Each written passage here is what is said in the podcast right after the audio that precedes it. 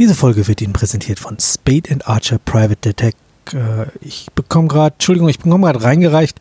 Der Sponsor heißt jetzt Sam Spade, Privatdetektiv. Koreeda is gonna keep making this movie and I'm gonna eat it up every time. Ich mochte Spider-Man, aber den ganzen Superhelden-Scheiß hätte man weglassen können. Eins der gruseligsten Erfahrungen im ganzen Horrorfilmbereich. Heimelige Sehnsucht. Habe ich halt jede Sekunde davon geliebt und ich habe mich halt gefragt, warum. Aber das ist ja maybe irgendwie the beauty of dieser Sendung. Von einem kohärenten Ganzen so weit entfernt wie Resident Evil Apocalypse davon ein besprechenswerter Film zu sein. Ant-Man Quantenbums. Und es zieht sich wie heißer Teer an einem Sommertag. Einen Film sehe, denke, der klingt interessant und dann sehe ich, der ist Found Footage. Ich glaube, es gibt viele Leute, die den richtig gut fanden, vielleicht eher in der Boomer-Generation. Ich musste halt irgendwann auch ehrlich mit mir sein. Da war so eine Energie in diesem Publikum. Ja, also ich, ich kann das nicht in große intellektuelle Worte fassen. Das ist halt einfach wirklich ein Film, der sich für mich einfach so angefühlt hat, als wäre der für mich gemacht worden.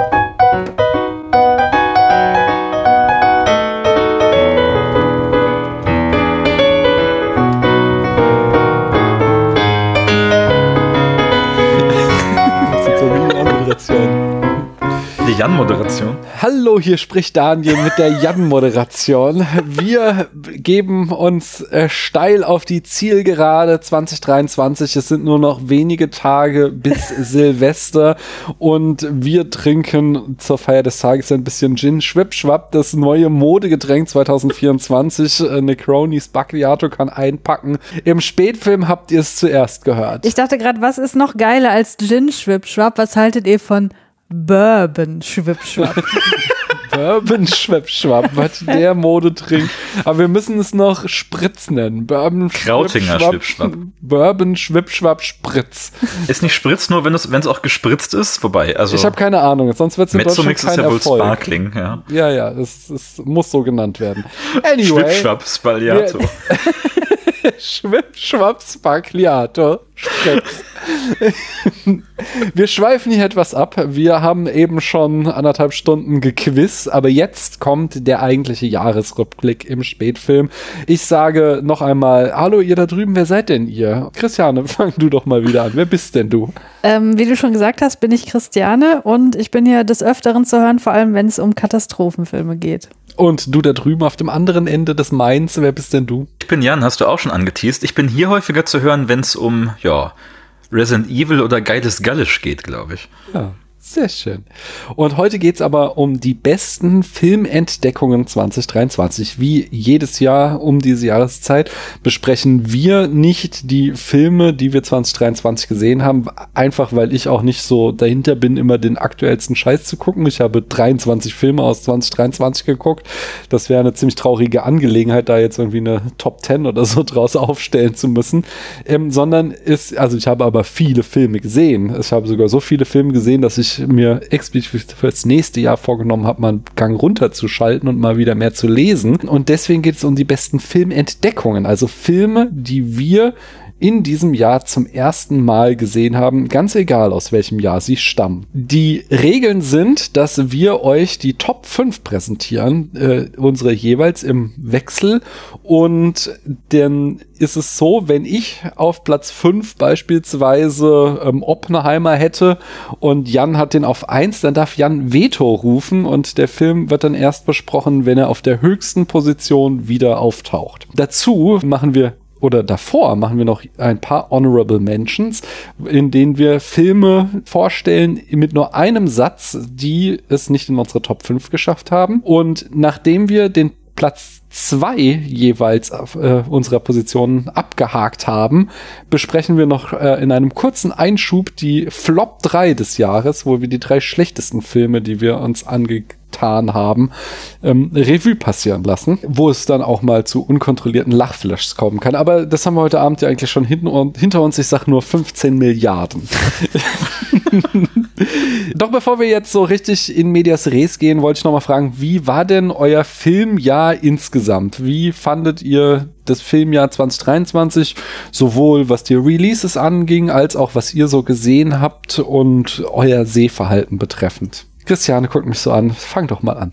Also ich fand meinen Film ja nicht so geil. Das hatte zum einen die, also ich glaube, dass das unter anderem auch noch daran liegt, dass die Kinofilme immer noch nicht, also die so in der Breite noch nicht wieder auf dem Niveau sind, wie ich das gewohnt war von vor Corona. Da war ich relativ häufig im Kino, keine Ahnung, so alle zwei Wochen oder so. Und diesmal, weiß nicht, war ich fünfmal im Kino oder so. Also es war richtig selten, weil halt selten Filme da waren, wo ich dachte, boah, die muss ich jetzt unbedingt im Kino sehen. Also das war so mein erster Eindruck, der sich so seit einigen Jahren eigentlich immer weiter verstetigt, leider. Ähm, ich hatte das Gefühl, letztes Jahr war es besser als dieses Jahr, was so Neuerscheinungen angeht. Aber generell sitzt mir so jemand im Nacken, der immer sagt, so ja, ich soll nicht immer nur das gucken, wo ich von, also wo ich von vornherein weiß, dass ich das gut finde, sondern auch mal so mehr entdecken. Ja, nicht meine dich damit. Und das hat jetzt nicht so geile Auswirkungen gehabt, sag ich mal. Also ich habe viel geguckt, wo mir von vornherein schon ein bisschen bewusst war, das ist wahrscheinlich nicht so geil und es war halt dann auch nicht so geil. Und deswegen habe ich wenig absolute Knaller gehabt dieses Jahr. Ich dachte nach, da sitzt mir jemand im Nacken, biegt der Satz anders ab und Dachte ich auch. jemand, der will immer schlechte Romcoms gucken und deswegen habe ich so viele schlechte Romcoms dieses Jahr gesehen. Ja, das waren halt auch ein paar, aber jetzt, also ja, ich, ich habe versucht, meinen Horizont zu erweitern, aber äh, Ohne es hat mir nicht so richtig gefallen. Meist nächstes Jahr wirst du dich wieder auf deine Home Soil berufen. Ja, es wird häufiger wahrscheinlich der Fall sein, dass ich denke, boah, ich will jetzt mal wieder einen richtig geilen Film sehen und dann halt was gucken, wovon ich weiß, dass es mir wahrscheinlich gut tun wird. Hattest du denn Film-Challenges 2023? Ja, also ich habe beim Japanuary mitgemacht, aber ich äh, hätte gern noch mehr japanische Filme gesehen über das Jahr hinweg und ähm, ich habe mir Filme mit Nicole Kidman angeguckt. Und da hatte ich halt auch das Gefühl, dass was richtig gut ist, mit ihr kenne ich alle schon. Deswegen ka kam jetzt irgendwie nur so die Resterampe noch in meine Augen und das war alles so ein bisschen, ja, okay, jetzt habe ich es halt auch mal gesehen. Und dem kannst du keinen inhärenten Wert abgewinnen, weil also ich mache sowas ja auch und sehe dann viel Schrott und finde dann aber immer, wenn man dann auf die Perlen stößt, ist es umso schöner. Ich glaube nicht, dass ich diesen Kontrast brauche, um Perlen zu schätzen. Es kommt mir eher wie verschwendete Lebenszeit vor. Ich werde ja auch nicht jünger. Das klingt schon sehr tragisch so zu Anfang. Jan, wie war dein Filmjahr 20? Ja, tragisch geht's weiter. Ähm, Oh, Es wow. war das äh, vielleicht das miserabelste Filmjahr, das ich je hatte. Ähm, nein, passt auf. Also ich mache ja, ich mache jetzt seit 2015 oder 16 mache ich Letterboxd und davor gibt es meine äh, meine handschriftlichen Filmtagebücher. Das heißt, es ist eigentlich lückenlos, seit ich zwölf Jahre alt bin. Ähm, und ich muss euch sagen, dass ich seit ich zwölf Jahre alt bin nur ein einziges Mal unter 100 Filme im Jahr gesehen habe. Und das ist dieses Jahr. Ich habe Oh, noch nie wow. Oh so mein wenig Gott. Filme gesehen, seit ich bewusst Filme schaue. Das ist ziemlich tragisch, oder? Woran liegt Ähm, das? Ja, verschiedene Gründe. Äh, andere Sachen, andere Hobbys, äh, Beruf, wie auch immer. Und ähm, dann ist es mal eben so passiert. Jetzt bin ich bei hier nur ein paar 80. Ist eigentlich peinlich, dass ich ausgerechnet in diesem Jahr hier, hier Rede und Antwort stehen muss und eingeladen werde. Aber ich würde sagen, ich habe ein paar, äh, habe ein paar echte Hits und Klassiker dabei gehabt. Und es lohnt sich schon. Auch wenn mein, wenn ich hier meine meine Kurve angucke, ich bin ja immer ganz stolz darauf, so dass sich bei mir ganz automatisch so eine normale, so eine richtig schöne Normalverteilungsglockenkurve ergibt, ja. Äh, so ausgemittelt über viele Filme. Ist dieses Jahr auch so, aber sie ist leicht nach links verschoben. Also meine 2023 Kurve, da sind so die zwei Sterne und die zweieinhalb Sterne sind irgendwie ganz vorne mit dabei. Tja, und was neue Releases angeht, ins Kino gehe ich ja nicht mehr, seit ich in Würzburg lebe. Ähm, das hängt daran zusammen, damit zusammen, dass wir hier ein Kino haben, das halt so die drei bekannten Disney-Filme auf Deutsch zeigt. Es gibt ein ganz nettes kleines Kunstkino, das ist mehr so, das ist dann schon fast wieder Tagesausflug, ne, bis man da mal irgendwie eine Stunde S-Bahn hingefahren ist. Ähm, deswegen war ich im Kino auch fast nicht. Barbie habe ich gesehen, das war geil. Ja. Aber die, die 2023 Watchlist ist noch lang. Also es sind, glaube ich, viele interessante Dinge rausgekommen. Also ich finde ja allgemein das jetzt überhaupt nicht dramatisch, dass du nicht so viele, in Anführungszeichen, Filme gesehen hast, weil, also ich finde es halt immer nur so eine, also es, das finde ich mal albern am Ende des Jahres, wenn die Leute irgendwie auf Film-Twitter, ich weiß nicht, ich glaube, sie haben sich noch nicht auf einer neuen Plattform gefunden, dass sie diesen Schwanzvergleich machen, aber ich habe 600 Filme dieses Jahr gesehen und, und ja, ist halt nur eine Zahl, das ist irgendwie, das bringt gar nichts. Ja, aber ich mache das ja auch für mein eigenes Enjoyment. So, Ja, weißt du, wenn natürlich. ich halt sehe, mein liebstes Hobby, mit dem ich mich am liebsten beschäftige, hat irgendwie dieses Jahr so stark einstecken müssen im Vergleich zu den Vorjahren, ist das schon irgendwie komisch. Ja, ja, das verstehe ich schon. Aber wenn es halt irgendwie, ich glaube, wenn, wenn, wenn du halt irgendwie 90 geile Filme guckst, ist es besser, als wenn du irgendwie 600 Marvel-Filme guckst. Ohne jetzt was über Marvel Dieser zu Marvel, sagen dies zu immer hier. Ach nein, die mussten schon äh, mit ihren schlechten Einspielergebnissen genug einstecken dieses Jahr. Mein Filmjahr war aber auch gefühlt nicht so geil. Ich habe aber mal geguckt, ich habe 44 Filme mit vier Sternen oder mehr bewertet und 25 mit 1,5 oder niedriger. Wobei die meisten dieser 25 hatte ich halt auch selbst verschuldet selbst gewählt, weil ich schon wusste, was mich erwartet. Aber insgesamt habe ich mir zu viele Challenges gesteckt. Die muss ich mal wieder reduzieren. Also ich habe auch Japanuary, Falloperary mitgemacht, auch so ein bisschen hier den Soul Timber, äh, auch sehr viel Horror-Oktober dann wieder. Ich habe, äh, wollte ähm, eine Schauspielerin zur meistgesehenen Schauspielerin machen, also eine weibliche Schauspielerin, dass da nicht immer nur die gleichen Würstchen oben stehen, sondern dass da mal jemand anderes ist. Das ist mir auch gelungen mit ähm, äh, Florence Pugh vor Aiko Miyoshi. Und dann habe ich Filme von William Wyler geguckt. Ich habe, äh, nachdem ja Mitte 22 von Stefan diese Frage nach dem besten Erotikfilm gestellt bekommen hatte und so Erotismus da. Erotismus, genau. sagte Christiane gestern noch, es ist eigentlich absurd, dass sie und ich Erotismus mittlerweile so selbstverständlich verwenden, als wäre das ein echtes Wort. Es kommt, um es nochmal zu erklären, das war eine Übersetzung in fetten Anführungszeichen von Google. Der macht es ja manchmal so, dass er so, so diese Cards oben hat und dann die englischen Titel, nämlich Best Erotic Dramas, äh, versucht irgendwie automatisch zu übersetzen. Und dann hatte er das mit beste Erotismusfilme äh, Google übersetzt. Und da habe ich mich so drüber amüsiert, dass ich das äh, ja mit aufgenommen habe. Und habe dann eben, um da meinen Horizont zu erweitern, auch eine ganze Reihe geguckt und auch echt viel Schrott gesehen. Ich habe mit Christiane zusammen eine Reise durch die Filmgeschichte gemacht. Die hat mir wiederum sehr viel Spaß gemacht. Da haben wir sehr viel Schönes entdeckt. Und ich hatte mir vorgenommen, mehr Koreaner koreanische Filme zu gucken, nachdem hier äh, unser lieber Freund Stefan von Kino Korea mich so ein bisschen geschämt hatte für die niedrige Zahl koreanischer Filme, die ich nur kenne, habe ich da auch einige Klassiker nachgeholt und da war Licht und Schatten dabei, sag ich mal. Aber so insgesamt, also man merkt so, also ich habe so ein paar hundert Filme geguckt und so das meiste war halt so im mittelmäßigen Bereich und das ist halt so dann vergessenswert. Das ist, glaube ich, so mein guter Vorsatz fürs nächste Jahr, dass ich so mal mehr wieder irgendwie fokussierter versuche, gute Filme zu gucken. Wie auch immer das gelingen mag. Ja, das äh, habe ich mir, wie gesagt, auch auf die Fahnen geschrieben. Die Challenge ist gute Filme. Leute, ich mache das ja nur.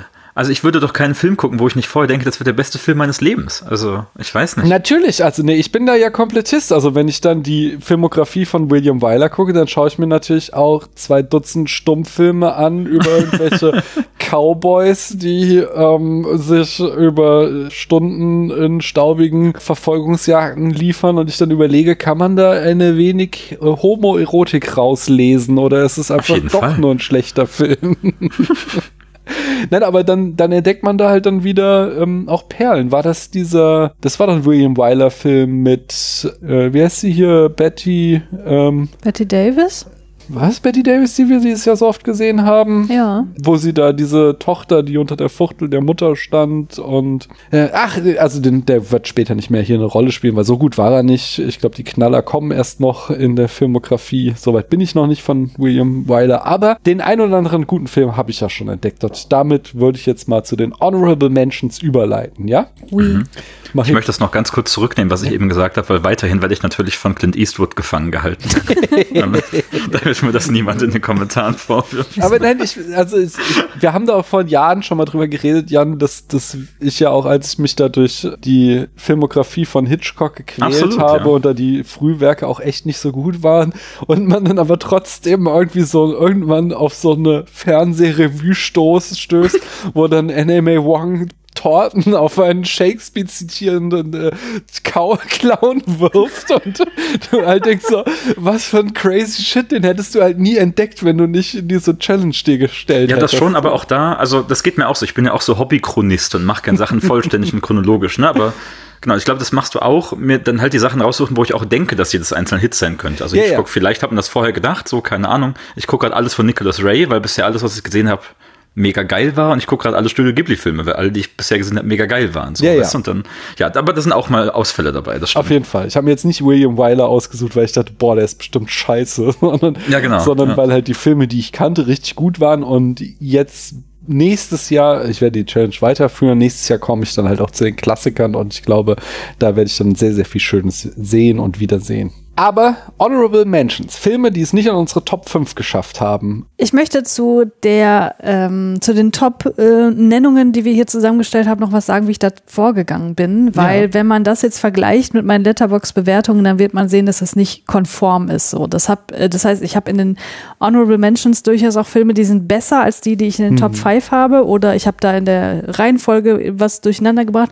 Weil ich bin in erster Linie natürlich, das sind äh, gute Filme meiner Meinung nach, aber es sind vor allem auch Filme, über die ich gerne mehr sagen wollte, die ich jetzt mhm. in der mhm. Top 5 mhm. habe. Deswegen, ne, das sind halt auch Sachen in der, in den Honorable Mentions, wo ich denke, ja, das war schon ein richtig geiler Film, aber ich, weil, ich will jetzt nicht großartig drüber reden, weil das kennt jeder oder das ist nicht so interessant. Das geht mir ganz ähnlich. Ja, mir auch. Also ich habe im Groben bin ich schon bei meiner Sterneskala geblieben, aber ich habe am Ende die Top 5 ausgewählt, die mir so am besten, also wo ich am längsten nach dem Film noch drüber nachgedacht habe, wo ich nicht so, also es gab ja Filme, die flashen dich total ähm, und dann hast du aber auch mit denen abgehakt.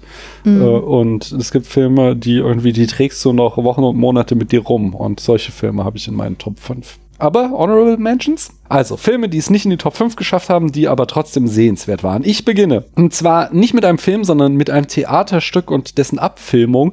Und zwar National Theatre Live Prima Facie aus dem Jahr 2020. Regie führte Matthew Amos und Justin Martin. Und es ist so ein Ein-Personen-Stück mit Jodie Comer. Und sie ist Anwälten, sie ist darauf spezialisiert, Vergewaltigungsopfer in der Luft zu zerrupfen, indem sie eben sie auf Widersprüche in ihrer Darstellung hinweist und wird dann selbst Opfer einer Vergewaltigung und wird ihrerseits halt ins Kreuzverhör genommen und merkt halt, wie, also wie beschissen es einfach ist, wenn man nicht jedes Detail wieder hervorrufen kann, wie genau es passiert ist. Es, also es ist, wie gesagt, es ist halt ein Theaterstück und man sieht einfach nur, man, es gibt auch keine anderen Schauspieler, sondern man sieht nur Jodie Comer, wie sie da anderthalb Stunden auf der Bühne steht und das so einen langen Monolog hält und mit sich selbst Gespräch führt und es ist so eine unglaublich gute Schauspielleistung. Deswegen schaut euch das alle an. Christiane den Film seit Ewigkeiten empfohlen. Sie sollte sich. Ich guck den auch. Noch. Daniel, ich dachte, wir dürften nur einen Satz sagen. Entschuldigung, das ist der einzige, weil das war der, der ist, der ist von der Sternepunkt ist der äh, quasi einer der besten Filme, aber weil es ein Theaterstück war, habe ich ihn nicht mit reingenommen. Bei den anderen halte ich mich zurück. Christiane. Past Lives. Veto. Ja. Jan. Okay, fangen wir mit so einem Film an, der, der hier bei den Honorable Mentions ist, weil er nicht noch viel mehr Werbung braucht, nämlich Barbie. Äh, haben wir auch in der letzten, in der anderen ja, Folge Veto, schon ne? kurz drüber Veto, gesprochen. Be Veto, okay. Veto. Okay. Ich sag Thelma und Louise, 1991, äh, Regie Geil. führte Ridley Scott, habe ich einen Spätfilm drüber aufgenommen, zusammen mit Becky und Bianca und wir haben geschwärmt und ich habe auch viel positives Feedback für die Folge gehört, äh, bekommen. Hört rein, ich glaube, da sagen wir alles zu diesem Film. Ich habe als nächstes Next Sohi von Julie Young 2022. Ich höre kein Veto. Das ist ein schmerzvolles Coming-of-Age-Drama, das mit südkoreanischer Arbeitsethik hart ins Gericht geht und auf berührende Weise deren Menschenverachtung herausarbeitet. Jan, du bist. Hier haben wir Nicholas Ray. Knock on Any Door steht hier stellvertretend für sehr viele gute Filme, die ich von ihm dieses Jahr gesehen habe. Ist ein Gerichtsdrama mit Humphrey Bogart. Kann man mal machen. Wie immer bei Nicholas Ray sehr viel Klassenbewusstsein und so, ja, die Diskussion der Schuldfrage und was, was kann ein Junge vielleicht für die Umstände, denen er aufwächst und so. Geiler Film. Sehr schön. Ich habe als nächstes All About Eve, 1950, Regie von Joseph L. Mankiewicz. Ist ja so ein absoluter Klassiker äh, in den AFI Top 100 und so. Ich habe den noch nie gesehen. Ich dachte immer, es wäre eine Komödie, aufgrund, glaube ich, einfach nur dieses Covers, was so fröhlich aussieht. Und dieses Jahr haben wir uns den angeguckt und ähm, ich war verzückt, was für ein psychologisches Drama dieser Film ist. Das waren schon wieder mehrere Sätze. Das ist mhm. ein Satz gewesen. Okay. ich habe als nächstes Broker von Hirokazu Koreeda. Den, den habe ich hier auch in den Honorable Mentions aus dem Grund, äh, dass ich ihn schon an anderer Stelle ausführlich empfohlen habe, aber ja. Also ich habe dazu aufgeschrieben, äh, Koreeda exploriert wieder einmal alternative Familienkonzepte oder wie Cast auf Letterboxd schreibt, Koreeda is gonna keep making this movie and I'm gonna eat it up every time. Sehr schön. Es ist so, also ich habe da glaube ich auch durch, durch äh, deine und die Kult-Pessys Empfehlung vielleicht einen neuen Lieblingsregisseur Oh. entdeckt dieses Jahr. Und ich bin sehr, sehr gespannt, mir noch alle anderen Filme anzugucken, die ich noch nicht kenne. Ja, mach das. Also ich, schön. ich habe auch noch nicht alle gesehen, aber ich fand alle sehr gut. Da haben wir mal wieder so ein Projekt, ne? Äh, ein mögliches, ja. Broker war ganz toll. Nach den, wie war das, der, das dem positiven Menschenbild komme ich äh, zum Gegenteil. Und zwar möchte ich äh, Tar aus dem Jahr 2022 von Todd Field empfehlen. Es ist ein komplizierter Film. Es ist ein Film, wo ich mich viel geärgert habe und wo ich in vielen Punkten widerspreche, aber mit dem ich halt auch gerungen habe und auch ein langes YouTube-Video zu aufgenommen habe und der am Ende mir viel dadurch gegeben hat. Ich habe als nächstes Whatever Happened to Baby Jane Habe ich auch in den Honorable Oh, Mentions. nice. Von Robert Aldrich Den mag ich 1962 habe ich geguckt, weil der, äh, den hatten sie im E&U-Gespräch sehr ausführlich besprochen. Da dachte ich, Mensch, das muss ich eigentlich mal gucken. Ähm, ein Film über zwei alternde Hollywood-Diven, also mit zwei alternden Hollywood-Diven, besser gesagt, in einem perfiden Spiel aus Intrigen, psychologischen Abgründen, Wahn und Rache. Ja, genau. Über die Diven ging auch die E und U-Folge, die wirklich sehr hörenswert ist. Hört da rein.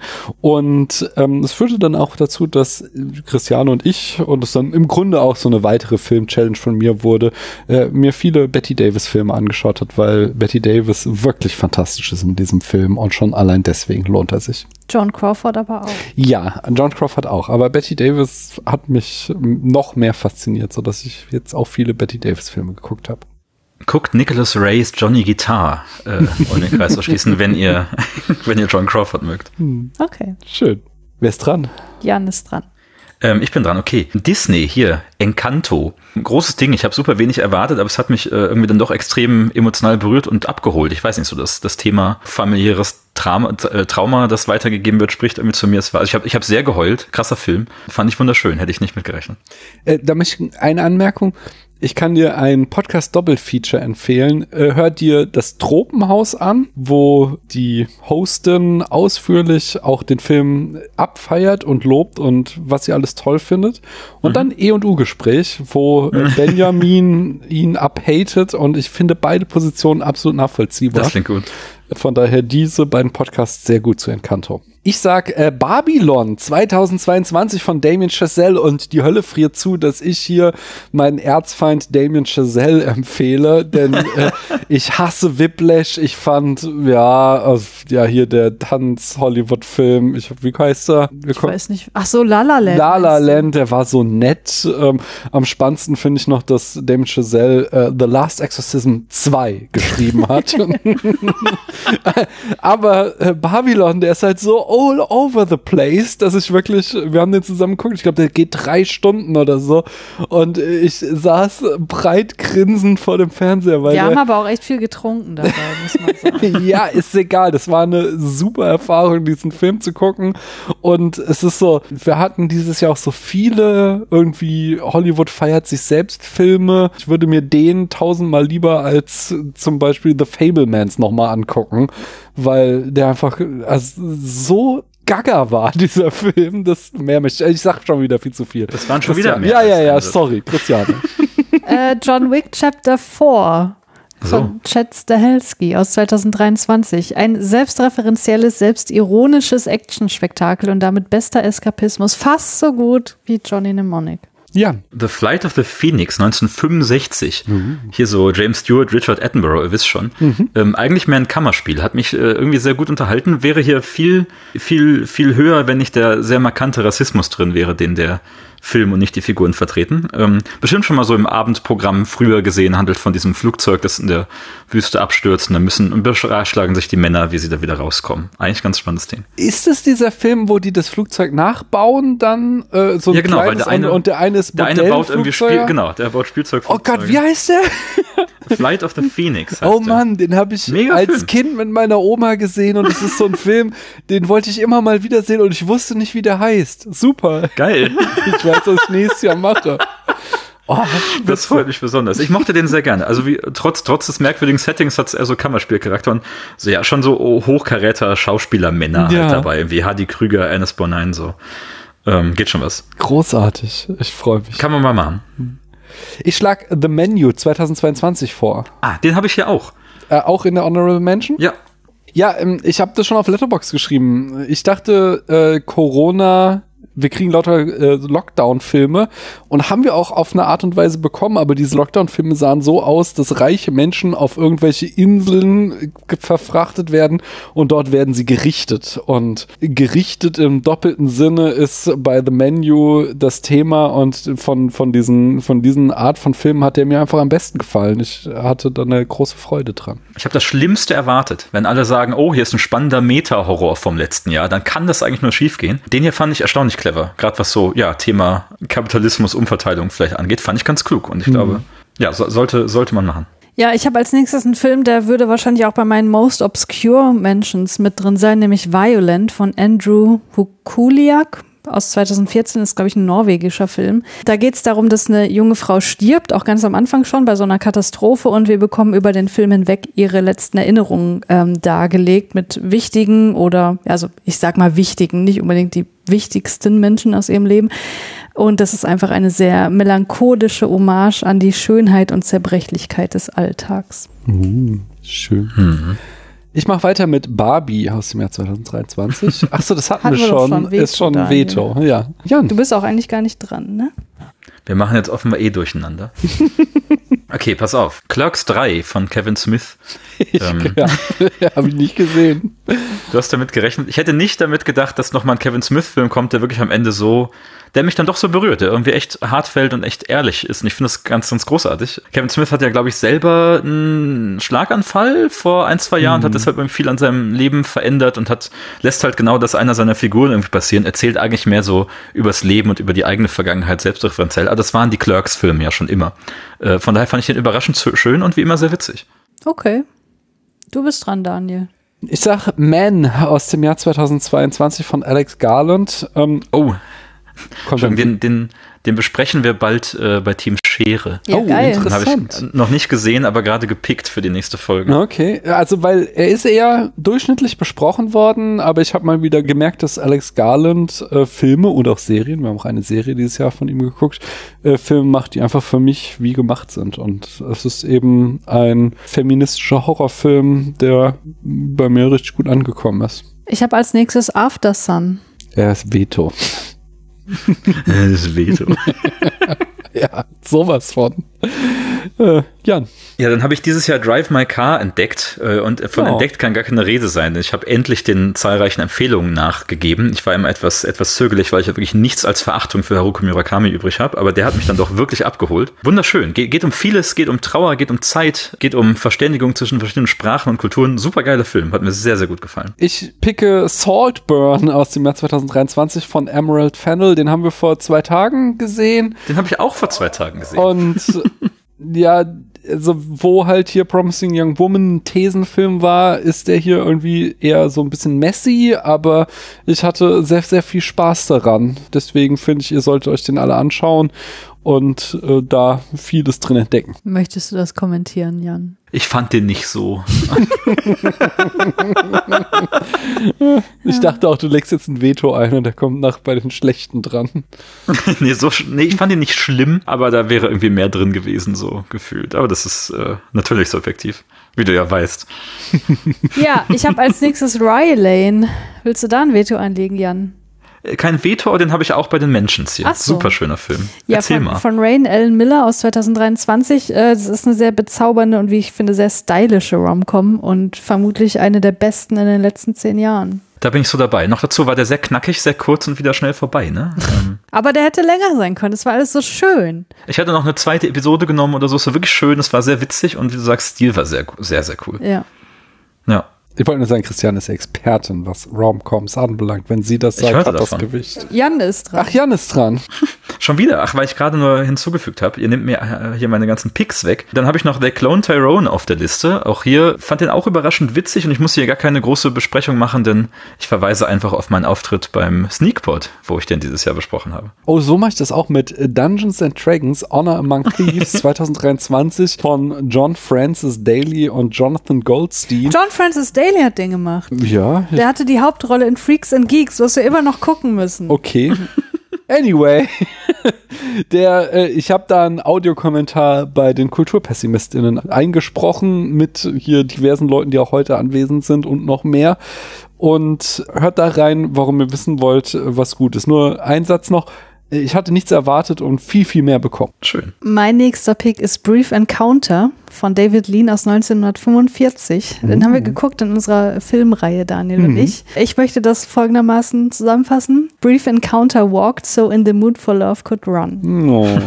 Ein sehr schöner Film. Hatte ich auch in der engeren Auswahl, habe ihn zum Schluss noch runtergenommen, aber schön, dass du ihn hast. Jan. Ich bin ja schon bei meinem letzten Honorable Mention. Ich habe noch The Spine of Night von 2021 hier liegen. Ist ein ja, Animationsfilm, der so ganz stark und ganz deutlich versucht, diese Art von flacher Animation wiederzubeleben, die so, weiß nicht, 70er, 80er, Ralf Bakshi, Herr der Ringe-Filme und so ein Kram, denke ich da dran, das wiederzubeleben. Ähm, ist dementsprechend auch sehr viel Gewalt, sehr viel nackte Haut und so weiter, hat aber auch was zu erzählen. Ich fand es mal wieder eine sehr erfrischende Fantasy-Geschichte, die natürlich große Gefahr läuft, in so 80er-Tropes irgendwie zu vergammeln, bei der ich halt das Gefühl hatte, die, dass die sehr viel mehr macht und ähm, deswegen auch hier die Empfehlung, Spine of Night. Ich erwähne noch äh, Spider-Man Across the Spider-Verse 2023 von Joaquim Dos Santos, Justin K. Thompson und Cam Powers. Ich bin, also der erste hat mich unglaublich umgehauen und deswegen bin ich mit sehr hohen Erwartungen in den zweiten gegangen. Dass er nicht in meine Top 5 oder auch in meine Top 10 oder 20 eingestiegen ist, hängt eher damit zusammen, dass ich von dem Ende enttäuscht war, weil ich, also äh, Mini-Spoiler, aber ich glaube, das haben wir jetzt auch schon alle erwähnt. Sie hatten nicht angekündigt, dass das ein Cliffhanger endet hat. Und das fand, also ich möchte gerne zu Ende erzählte Filme haben und nicht Serien oder wenn, dann will ich es zumindest wissen. Und das hat mich so ein bisschen runtergerissen. Aber insbesondere der Anfang, wenn wir die Geschichte von Spider-Quen erzählt bekommen und wir da wirklich über große Teile au komplette Auflösung eines realistischen Zeichenstils haben und wirklich nur noch Gefühle in Zeichnungen und Farben dargestellt werden, ist fantastisch. Gab's ja auch schon bei Evangelion, nicht wahr? Ja, habe ich, während wir geguckt haben, gesagt, wie stark mich das an Evangelion erinnert. Ja. Ich möchte mich anschließend sagen, dass ich den auch sehr gern mochte und hätte er ein Ende gehabt, wäre er hier auch auf jeden Fall in die Top 5 gelandet. Ich fand den auch äh, nett vom Stil her. Also nein, nett ist zu wenig gesagt. Der ist schon wirklich sehr, sehr äh, geil anzusehen. Aber ich für Außenstehende, die diese ganzen Lore nicht so internalisiert haben, ist es schwierig, wenn ein Film so extrem selbstreferenziell Ja. ist. Aber ja, ein guter Pick. Ich habe noch Close von Lukas Dont. Kein Veto, Daniel. Ich dachte von dir vielleicht. Ich hatte den in den Honorable Mentions und habe ihn dann, weil ich so viele schon habe, wieder rausgeworfen. Aber ja. Äh, ein Film von 2022, wo es um eine äh, Freundschaft zwischen zwei Jungen geht. Und ähm, das ist so ein Film, den habe ich lange vor mir hergeschoben. Mit lange meine ich irgendwie zwei Wochen oder so. Weil ich wusste, Zwei Wochen, wo Daniel an ihr hing, an ihr rüttelte. Guck den! nee, gar nicht wahr, weil ich, ich wusste, das ist ein Film, der wird mir total gefallen, der wird mich aber auch total fertig machen. Und das hat es auch, weil es geht viel um, ja, toxische Maskulinität und wie sich das auf kleine Jungs auswirken kann. Ja. Ja, toller Film. Bin ich dran? Ich glaube, Jan ist durch, oder? Ich wusste ja nicht, wie viel ich hier vorbereiten darf, deswegen habe ich nichts mehr auf der Liste. Ich habe aber auch nur noch einen, und zwar Return to Soul 2022. Das ist so ein Film von, von, also 2022 von David Chu. Das ist so einer dieser Filme, der mir einfach lange nachgehangen hat, so, weil die Protagonistin, die war nicht so richtig sympathisch und es hatte auch nicht so richtig irgendwie eine kohärente Geschichte, sondern es war, der stolperte so, aber halt eben wie die Top-Protagonistin durch ihr Leben stolperte und trotzdem musste ich, bin ich so in Gedanken immer wieder daran zurückgekehrt und deswegen war der auch knapp davor, dann doch noch irgendwie in die Top 5 zu kommen. Hm. Aber Christian, ich, hast du noch? Du bist noch, oder? Ich habe noch einen, ja. Ja. Spider-Man Far From Home. John Watts 2019. Das ist äh, der beste MCU-Film aller Zeiten. Ich weiß Und gar der nicht, ist jetzt warum. nicht der- selbstreferenziell, ja? Nicht so sehr wie der andere Spider-Man. Also das ist ein Film, den, dem konnte ich wirklich gut folgen. Ich finde, also diese, diese, was weiß ich, Teenager-Humor oder wahrscheinlich gewollter Teenager-Humor, der hat mir sehr zugesagt. Und Andrew Garfield, nee, ist ja gar nicht Andrew Garfield. Wie heißt der denn? Tom Holland. Ja, der ist äh, schon irgendwie ganz niedlich und so. Ich hatte überraschend viel Spaß.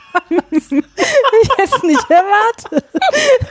Dass ich dich nochmal einen Marvel-Film verteidige. Also vor allem, Dingen, es ist, wir, wir haben mit ihr sehr viele Spider-Man-Filme bei unserem Freitagabend Ja, ihr habt viele. Versuche abgefeuert. Auch den danach schon, weil das wird ja dann der Nee, spannende nee, Punkt. das, Ähm, der Punkt ist, äh, dieser Film ist ja gerade, er hat ja nicht so einen hohe, hohen Stellenwert. Ähm, Aber das ist halt das Geile, dass so Ja. viel Alltag einfach da es, ist. ist- ja, ich finde, ich finde, es- ich bin absolut deiner Meinung. Ich weiß erst nur, dass irgendwie musste ich noch den Ton oder so einstellen und drücke auf Pause und dann steht da auf dem Bildschirm, schwarzer Bildschirm, weiße Schrift, Remember Iron Man oder sowas und Christiane, das ist ja Comic Sans. Und dann kommt halt so eine, kommt halt so eine richtig schlechte Photoshop, nee, nee, äh, hier. Ja, das war Äh, geil. So, ja, so eine Präsentation halt, äh, ähm, wie, wie sagt man denn? Ja, PowerPoint-Präsentation von so SchülerInnen, die, die an Iron Man erinnern und genau diesen, diesen Humorniveau hält der Film halt die ganze Zeit. Von daher, ich kann das nachvollziehen. der hat mir jetzt beim zweiten Mal gucken auch viel besser gefallen als beim ersten Mal. Geil. Ja, Geil. den ganzen Superhelden-Scheiß hätte man weglassen können. Naja. Ja, sehr schön. Ich mochte Spider-Man, aber den ganzen Superhelden-Scheiß hätte man weglassen können. Ist so. Wirklich. Ja, also hätte man einfach auch nur Tom Holland und Zendayas Liebesgeschichte erzählen können. Das, Ja, aber äh, hier sein bester Freund, der war auch cool. ja, stimmt. Okay, Babe. Ach ja, schön, dass, aber ich meine, die, jetzt ist die Hölle erst recht zugefroren, dass Christiane mal einen Marvel-Film gelobt hat. Definitiv. Aber, komme, oder habt ihr noch Honorable Mentions? Ich bin durch. Sehr schön. Dann kommen wir zu unseren Top 5 und ich sag mal, Jan, fang du doch mal an. Was steht bei dir auf Platz 5? Okay, ich mache ja Projekte immer, wie gesagt, ne? Ähm, Und eins meiner Projekte ist, ähm, alle Studio Ghibli-Filme anzugucken, aus dem Oh, einfachen Grund, dass ich die mir einfach, äh, du, weißt, du weißt, was kommt, Ja. okay.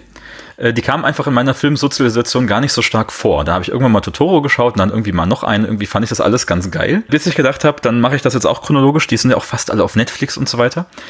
Und äh, wie ihr daran erkennen werdet, dass ich einen Film aus den 80ern picke, bin ich noch nicht so richtig weit fortgeschritten in meinem Projekt. Aber der hat mir wirklich, wirklich gut gefallen, nämlich ähm, Castle in the Sky, Schloss im Himmel. Ach nee, ich dachte, jetzt Hayao kommt Kiki. Miyazaki. Kiki mochte ich auch gerne. War auch schön, habe ich auch dieses Jahr gesehen, aber Schloss im Himmel fand, fand ich noch geiler. Ich glaube, man, man sagt ja Miyazaki immer so nach, dass er so eine besondere Faszination fürs Fliegen, fürs Schweben und für die Luft hat und so weiter, ja. Ähm, Und ich habe das noch in keinem Film so sehr gefühlt wie in dem hier. Der ist wirklich geil. Man fühlt sich die ganze Zeit so beschwingt. Man fühlt in der Musik und den Bildern die ganze Zeit so dieses Rumfliegen. Ja, also wenn, wenn in einem Film Luftpiraten vorkommen, da brauche ich auch einfach nicht viel mehr. Ist das der mit dem Roboter? Das ist der mit dem Roboter, Ah, so ja. ein Golem-artigen. Und total geil. Also die Bilder, ich habe mehrmals saß ich da und dachte, Mann, ist das geil. Ist das wunderschön. Diese geilen Tusche-Hintergründe irgendwie in den 80ern. Phänomenal. Also der, der Stil ist wirklich über alle Maße erhaben. Ich fand es total wunderschön, einfach zuzuschauen. Und diese, äh, diese geile äh, äh, Abenteuergeschichte mit den beiden Figuren, mit so ein bisschen, ja, bisschen, bisschen Versteckspiel und, und sowas noch. Das hat, mir hat das richtig viel Spaß gemacht. Ich war wirklich begeistert. Ich bin mehrfach so quasi jubelnd hier auf meiner Couch, müsst ihr mich euch vorstellen, ähm, aufgesprungen. Ich habe mich einfach nur gefreut über alles, was dieser Film kann. Wahnsinnig wholesome, gefällt mir richtig gut und könnte einer meiner neuen ähm, Lieblingsstudio Ghibli-Filme werden. Hat wirklich alles. Und vor allem, wenn ich eine Sache hervorheben muss, dann ist es das Gefühl zu fliegen. Das ist äh, hier wirklich phänomenal eingefangen. Der oder Whisper of the Heart? Ich glaube immer noch Whisper of the Heart, aber es kann trotzdem knapp werden, weil der hier hat mir auch sehr, sehr gut gefallen.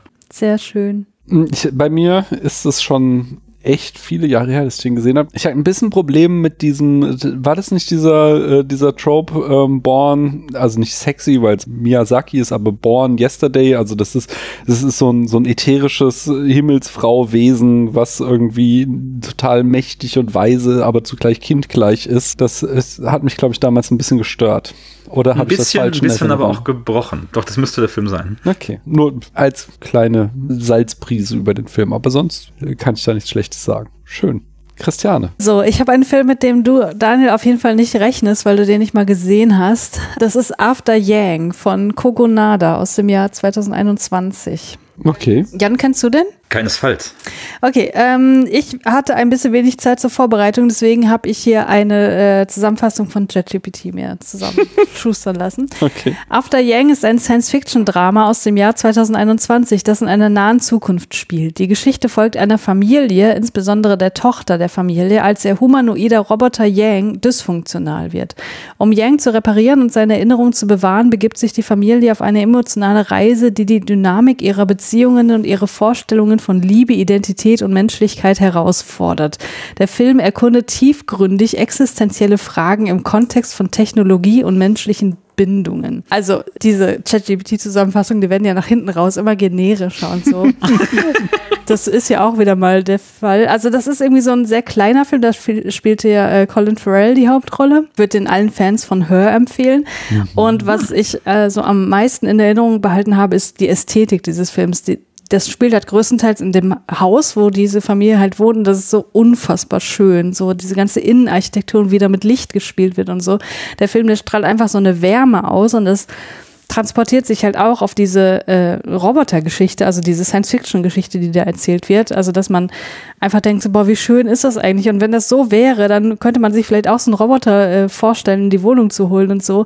Also, es geht natürlich auch viel darum, ne, welche Bindung hat das Kind an diesen Roboter? Und da ist halt auch viel so Asimov und so mit drin mhm. und so, aber halt auf eine äh, moderne und halt einfach sehr ästhetische Art und Weise. Und man will einfach so Teil dieser Familie sein, weil die haben halt irgendwie so super viel Zeit, so ihrer Muße gehen. Ich, also ich habe den Anfang des Jahres gesehen, deswegen ist es halt mittlerweile auch so ein bisschen schwammig in meinem Kopf, aber ich weiß noch, dass der Vater halt so viel für japanische Teekultur übrig hat und das dann auch so zelebriert und so und versucht auch seinem äh, Robotersohn, sage ich jetzt mal, nahe zu bringen und so und wie der dann so daraus lernt, was es heißt, Mensch zu sein und so, das ist, ne, wer auch diese ganzen Data-Storylines mochte und so, das ist, glaube ich, äh, schon ganz nice. Ähm, ich habe noch eine, ich habe jetzt zu jedem Film wieder eine kleine Kritik mitgebracht und zwar Richard Brody schreibt auf The New Yorker, After Yang befasst sich kaum mit dem Schrecken eines empfindungsfähigen Humanoiden wie Yang, der wie Eigentum behandelt behandelt wird, geht nicht auf die erschreckende soziale und emotionale Konditionierung von Kindern wie Mika durch die Tatsache ein, dass sie einen großen Bruder besitzen und geht nicht auf den bürgerlichen Status von Klonen ein. Aber der Film weist dennoch in diese Richtungen und deutet die Grausamkeit und Korruption einer Gesellschaft an, in der diese Dinge sogar eine Frage in der diese Dinge sogar eine Frage sind. Während Jake sich mit dem Reichtum und der Intensität von Yanks Gefühlleben auseinandersetzt, also Jake ist der Vater, lernt er sowohl Yanks wesentliche Menschlichkeit als auch seine eigene kennen. Also fand ich einen sehr, sehr schönen Film. Stark. Ja, nice. Habe ich noch nie was von gehört. Aber ich auch nicht kommt auf die Watchlist. Mein Top 5 ist Große Freiheit Nummer 7. Den haben wir im Februar geguckt, war Teil meines äh, Followeraries, weil es ein Lieblingsfilm von, also im Followerary schaut man ja Lieblingsfilme von Followern auf Letterbox und äh, Große Freiheit Nummer 7 ist ein Lieblingsfilm von Jenny Jecke und der Film stammt aus dem Jahr 1944 von Helmut Keutner und von Keutner habe ich ja mit Jenny auch zusammen Unter den Brücken besprochen im Spätfilm und genau wie Unter den Brücken schafft Keutner halt auch in Große Freiheit Nummer 7 so eine magisch-realistische Parallelwelt, in der es die Nazis nicht gibt. Und ich glaube, nur ein einziges Mal sieht man so halb versteckt im Hintergrund ein Hakenkreuz.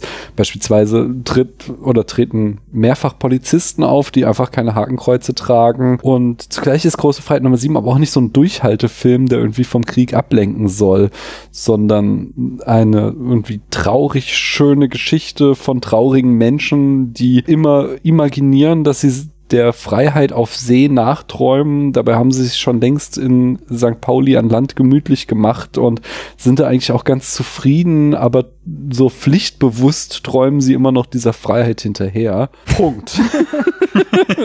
ich habe auch noch, ich habe, ich bin nicht ganz wie Christiane vorgegangen, ich habe mir nur einen kleinen Kommentar immer von Letterbox rausgesucht.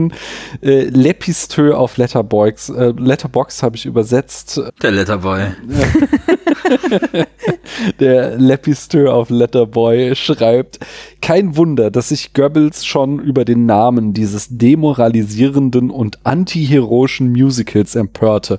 Der Film ist alles, was ein Nazi nicht verstehen kann. Es ist eine Flucht die nicht als moralisch unverantwortlich beurteilt werden kann, denn der Zeitgeist, wie ihn die Nazi-Zensur sah, hängt wie ein unsichtbarer, aber erstickender Vorhang an der Stadt Hamburg. Der erste Eindruck ist das Gefühl eines verächtlichen Achselzuckens gegenüber der unmenschlichen Ära, aber im weiteren Verlauf merkt man, dass Keutner sehr stark mit seiner Zeit und ihren Figuren verbunden ist. Hildegard Knefs Ausspruch, er war ein Individualist, der in einer hässlichen Zeit die schönsten Filme gedreht hat, die ich kenne, bewahrheitet sich. Es ist eine Flucht vor etwas, von dem man nicht weglaufen kann. Der Krieg ist nirgends zu sehen, weil er überall ist. Habt ihr den Film gesehen? Ja, ich habe den mit dir gesehen, hast du ja gerade schon gesagt. Und ähm, Hans Albers spielt da die Hauptrolle, ne? Mhm. Ähm, weißt du, was der für mich, auf mich für eine Wirkung hatte? Das kannst du nicht nachvollziehen, weil du nicht als Mädchen aufgewachsen bist. Aber wenn du Mädchen bist und dann irgendwie auf so Familienfeiern kommst oder so, wo so auch Onkel sind und so Großväter und so. Der hatte so eine Aus Oh, Onkel. der hatte so eine Ausstrahlung wie so ein Onkel, der sagt, hier komm mal Mädchen, so, weißt du, also ich, ne, nein. man nimmt, man nimmt die Mädchen mal so zur Seite, aber halt nicht im creepy Sinne, sondern so, der hat so eine Ausstrahlung wie, der hat das Leben an sich verstanden. Und damit meine ich jetzt nicht, wie der, keine Ahnung, an der Börse reich wird, sondern so die kleinen Dinge, der weiß, mit Menschen umzugehen. So eine Wirkung hatte dieser Typ auf mich in diesem Film.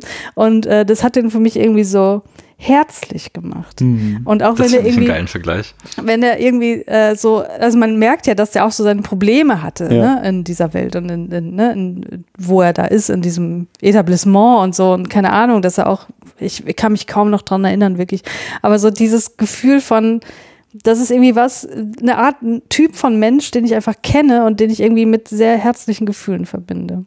Ja, Kannst du es irgendwie nachvollziehen? totally. Auf jeden Fall. Jan, hast du den gesehen? Keinesfalls. Dann lege ich dir den ans Herz. Nach der Beschreibung, ich weiß ja nicht. Ah, ich ich glaube, Der Onkel, Ich meinte doch, der das alles mich gekriegt. positiv. Der Onkel hat mich gekriegt. Christiane, sag uns doch mal deinen Platz 4. Mein Platz 4 ist Hommage von Shinsu Won aus 2021. Oh, habe ich nicht, aber schön, ja.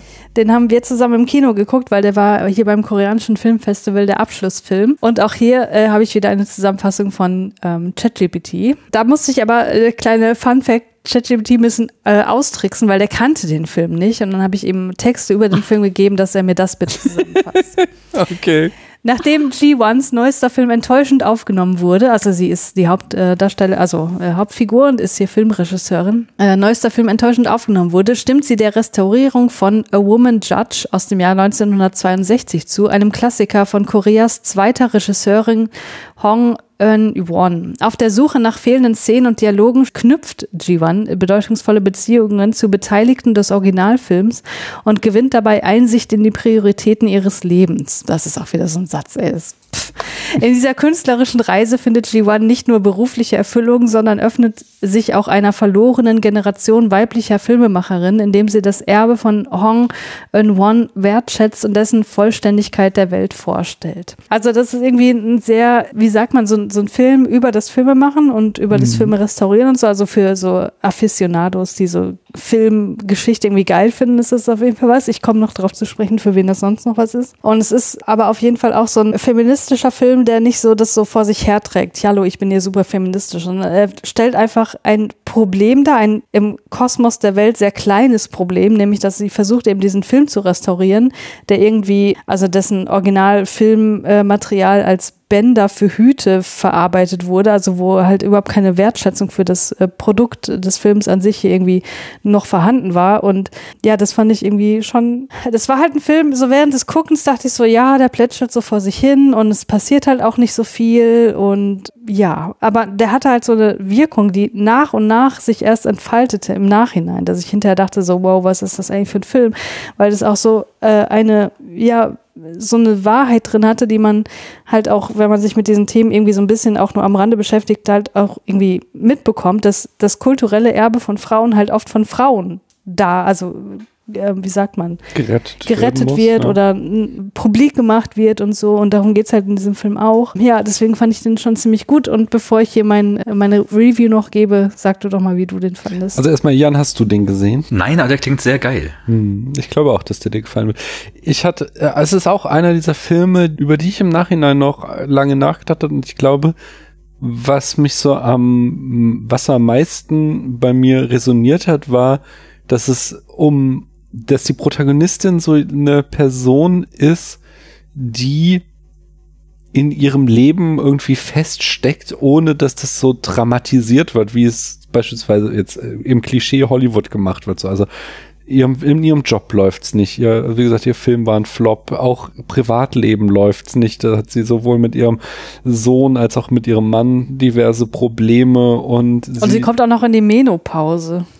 Auch das noch. Und dann sie halt sich in dieses klein, also in dieses kleine Projekt, sie will da auch, das will sie eigentlich gar nicht machen, weil sie Regisseurin ist, sondern dann halt irgendwie nur um Geld zu verdienen, nimmt sie ja diesen Job an, diesen Film zu restaurieren und nerdet sich dann so rein. Und ich fand das so ein sehr schönes Porträt von sowas, was, was wir, glaube ich, alle auch aus unserem Leben kennen, wenn du mal irgendwo so eine Phase in deinem Leben hast, wo du das Gefühl hast, du kommst nicht weiter und dann so die kleinste, nichtigste, absurdeste Abzweigung deines Lebens dir plötzlich irgendwie so was Neues aufmacht.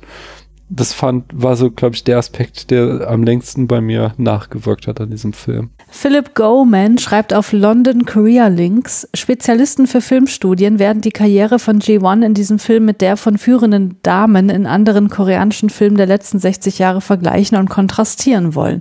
Filmhistoriker werden sich an den Details der Rekonstruktionsarbeit, die G1 durchführt, erfreuen und gleichzeitig die Arbeit der Zensoren und das schmachvolle Schicksal alter Filmkopien bedauern. Nicht spezialisierte Zuschauer werden einfach die verschiedenen Erzählebenen und das Szenario der Matroschka-Puppen genießen.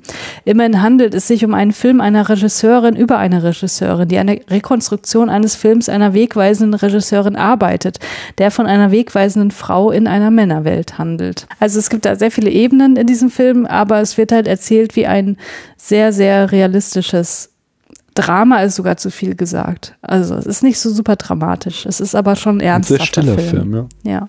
Hommage von Shinsu Won. Also der kommt sowas von auf die Liste. Ja, viel Glück beim Finden dieses Films. Das ist schwierig, ne? Ja. Ah, dann hole ich doch mal als, als äh, ganz anderes Programm einen sehr bekannten Film raus auf Platz 4, oder? Ja, hau raus. Ähm, ich wusste nicht, dass man hier auch Rezensionen noch vorlesen darf und vorbereiten Man darf darf. das alles. Okay, ich habe versucht, mich eher kurz zu halten, weil es bestimmt lang genug wird. Was es aber gibt zu jedem Film ist eine kleine Vorrede. Und zwar ist es das kleine Pläd- Plädoyer dafür, dass ich es doch manchmal ganz gut finde, sich aus seiner Komfortzone rauszuwagen und irgendwas zu gucken, von dem man nicht vorher denkt, dass die beste Sache der Welt wird. Wir saßen hier, glaube ich, rund um Halloween so rum und hatten irgendwie Bock auf Grusel. So, ihr kennt das Gefühl. Und gerade als jemand, der viele Horrorfilme guckt, ist man ja, ja, ich will nicht abgestumpft sagen, aber manchmal hat man das Gefühl, man würde sich gerne mal wieder so richtig gruseln. Einfach mal wieder sowas erleben, wo man nicht am Ende nur sagt, ich habe mein Wissen über Horrorfilme erhöht, sondern ich habe wirklich hier gesessen und bei mir hat sich irgendwie alles aufgestellt. Ähm, und so einen Film haben wir dann zufällig gefunden. Noch dazu von einem Regisseur, dem ich das wirklich überhaupt nicht zugetraut hätte, von dem ich auch wirklich keinen anderen Film so richtig gerne mag und den ich äh, ohne diesen, diesen Zufallsmoment gar nicht angeschaut hätte. Die Rede ist von Edgar Wright und äh, Last Night in Soho, den ich dieses Jahr gesehen habe, ähm, von 2021, also relativ aktuell. Ganz kurz beschrieben würde ich sagen, es ist der bessere Midnight in Paris. Es sind zwei Geschichten, die zeitlich voneinander getrennt sind, ineinander verwoben. Also wir haben die quasi Hauptgeschichte in der Jetztzeit, wo ein, ein Mädchen von Thomasin McKenzie gespielt wird, die äh, eben so anfängt, ja, äh, Studium, große Stadt, aber ich fühle mich nicht so richtig wohl und finde nicht so richtig Anschluss. Ähm, Und immer wenn sie schläft, taucht sie quasi in diese andere Welt ab, die quasi eine, eine Vergangenheitsversion von London in den 60ern darstellt, wo wir dann Anya Taylor-Joy sehen, die vielleicht meine neue Lieblingsdarstellerin ist, die sich da eben als, ja, die sich da dort so, so rumschlägt in einer Welt, die sehr, sehr äh, sehr, sehr garstig und männerbeherrscht ist in den 60er und da ihr, ihr Bestes gibt, irgendwie durchzukommen. Ich finde, der Teil ist sehr schön und wenn ich die Rezensionen so lese, dann sagen viele Leute, irgendwie ab der Hälfte bricht es zusammen und ab da ist es nicht mehr so schön. Und genau da würde ich widersprechen, weil genau da, wo, wo eben diese über, wirklich übernatürlichen Horrorelemente losgehen, wo sie Sachen sieht, die Figur, wo es wirklich auf eine Weise auch anstrengend wird. Also Edgar Wright kann das ja nun wirklich Dinge auf Musik schneiden, Dinge irgendwie als Staccato oder als, als Schlagzeug eigentlich benutzen, äh, Schnitte so, so, so zu verwerten. Äh, da, wo es wirklich losgeht, da, da hat es für mich auch wirklich angezogen. Das war eines, eines der gruseligsten Erfahrungen im ganzen Horrorfilmbereich, die ich seit äh, seit ganz, ganz langer Zeit hatte. Und ich finde, dafür gehört der Film auf jeden Fall wertgeschätzt und für mich hier absolut aufs Treppchen. Also die Bildsprache, die dann am Ende aufgemacht wird, fand ich sehr, sehr beeindruckend. Auch so, ja, ähm, das Verständnis für diese Art von Horror, was sind eigentlich, ja, weiß nicht, ich bewege mich als junge Frau zwischen sehr vielen mächtigen Männern, denen ich auch noch irgendwie gefallen muss oder so. Und die bildliche Darstellung davon, phänomenal, hätte ich auch Edgar Wright alles nicht zugetraut und ich war komplett weggeblasen von Last Night in Soho. Hm. Habt ihr, ihr den gesehen? Immer noch nicht. Nee. Ich habe den gesehen. Im Gegensatz zu dir mag ich Edgar Wright sehr gerne. Der macht Filme für kleine Jungs sonst, so das sehe ich vollkommen. Aber da, wenn ich die schaue, dann bin ich auch ein kleiner Junge. Hab zu Hause jetzt auch so einen kleinen Jungen, der die auch genauso gut findet wie ich.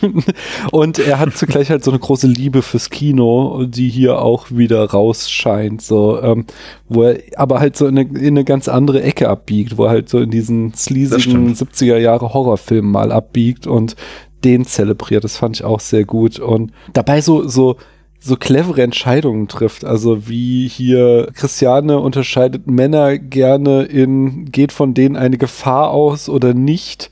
Und dann also kann man sich das vorstellen, ja, ja, dass von ja, denen genau. eine also Gefahr so, ausgeht. Sie findet beides gut. Also was ein Ed Hardy ist sexy, weil von ihm eine Gefahr ausgeht. Ed Hardy? Und, nein, Du meinst Tom Hardy? Tom Hardy.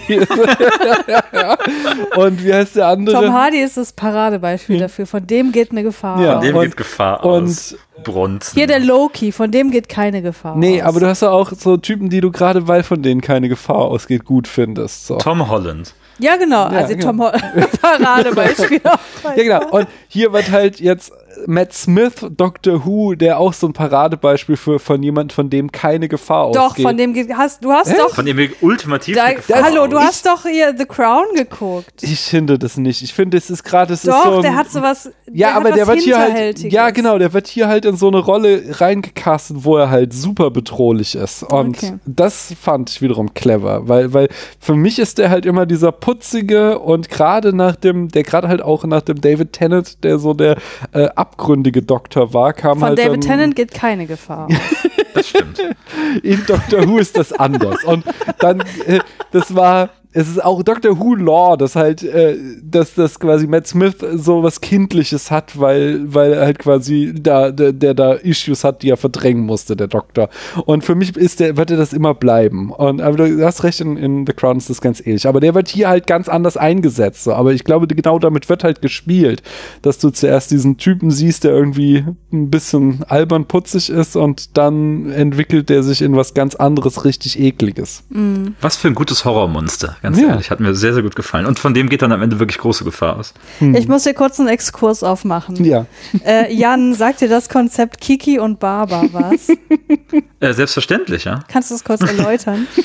Ähm, okay, das ist im Prinzip ein kleines Experiment aus der Linguistik. Das hat verschiedene Formen, haha, äh, schon angenommen. Das Bekannteste ist eben, dass eine, eine sehr abgerundete Form gezeigt wird und eine mit ganz spitzen Ecken und die Leute aus ganz verschiedenen Sprachen, ganz verschiedenen Kulturkreisen müssen quasi beurteilen, welches von denen eher Kiki heißt und welches Baba oder so. Und das Spannende daran ist, dass über alle, über ganz viele Sprachen, Sprachfamilien und Kulturen hinweg ist es so, dass diese harten und stimmlosen Plosive und die, die dazugehörigen Vokale eher mit den äh, auch mit den harten Formen verbunden werden und wir sowas wie Baba dann eher mit weichen oder abgerundeten Formen. Ähm, Genau, und auf. TikTok bin ich äh, auf die Theorie gestoßen, dass man das auch auf Menschen übertragen kann.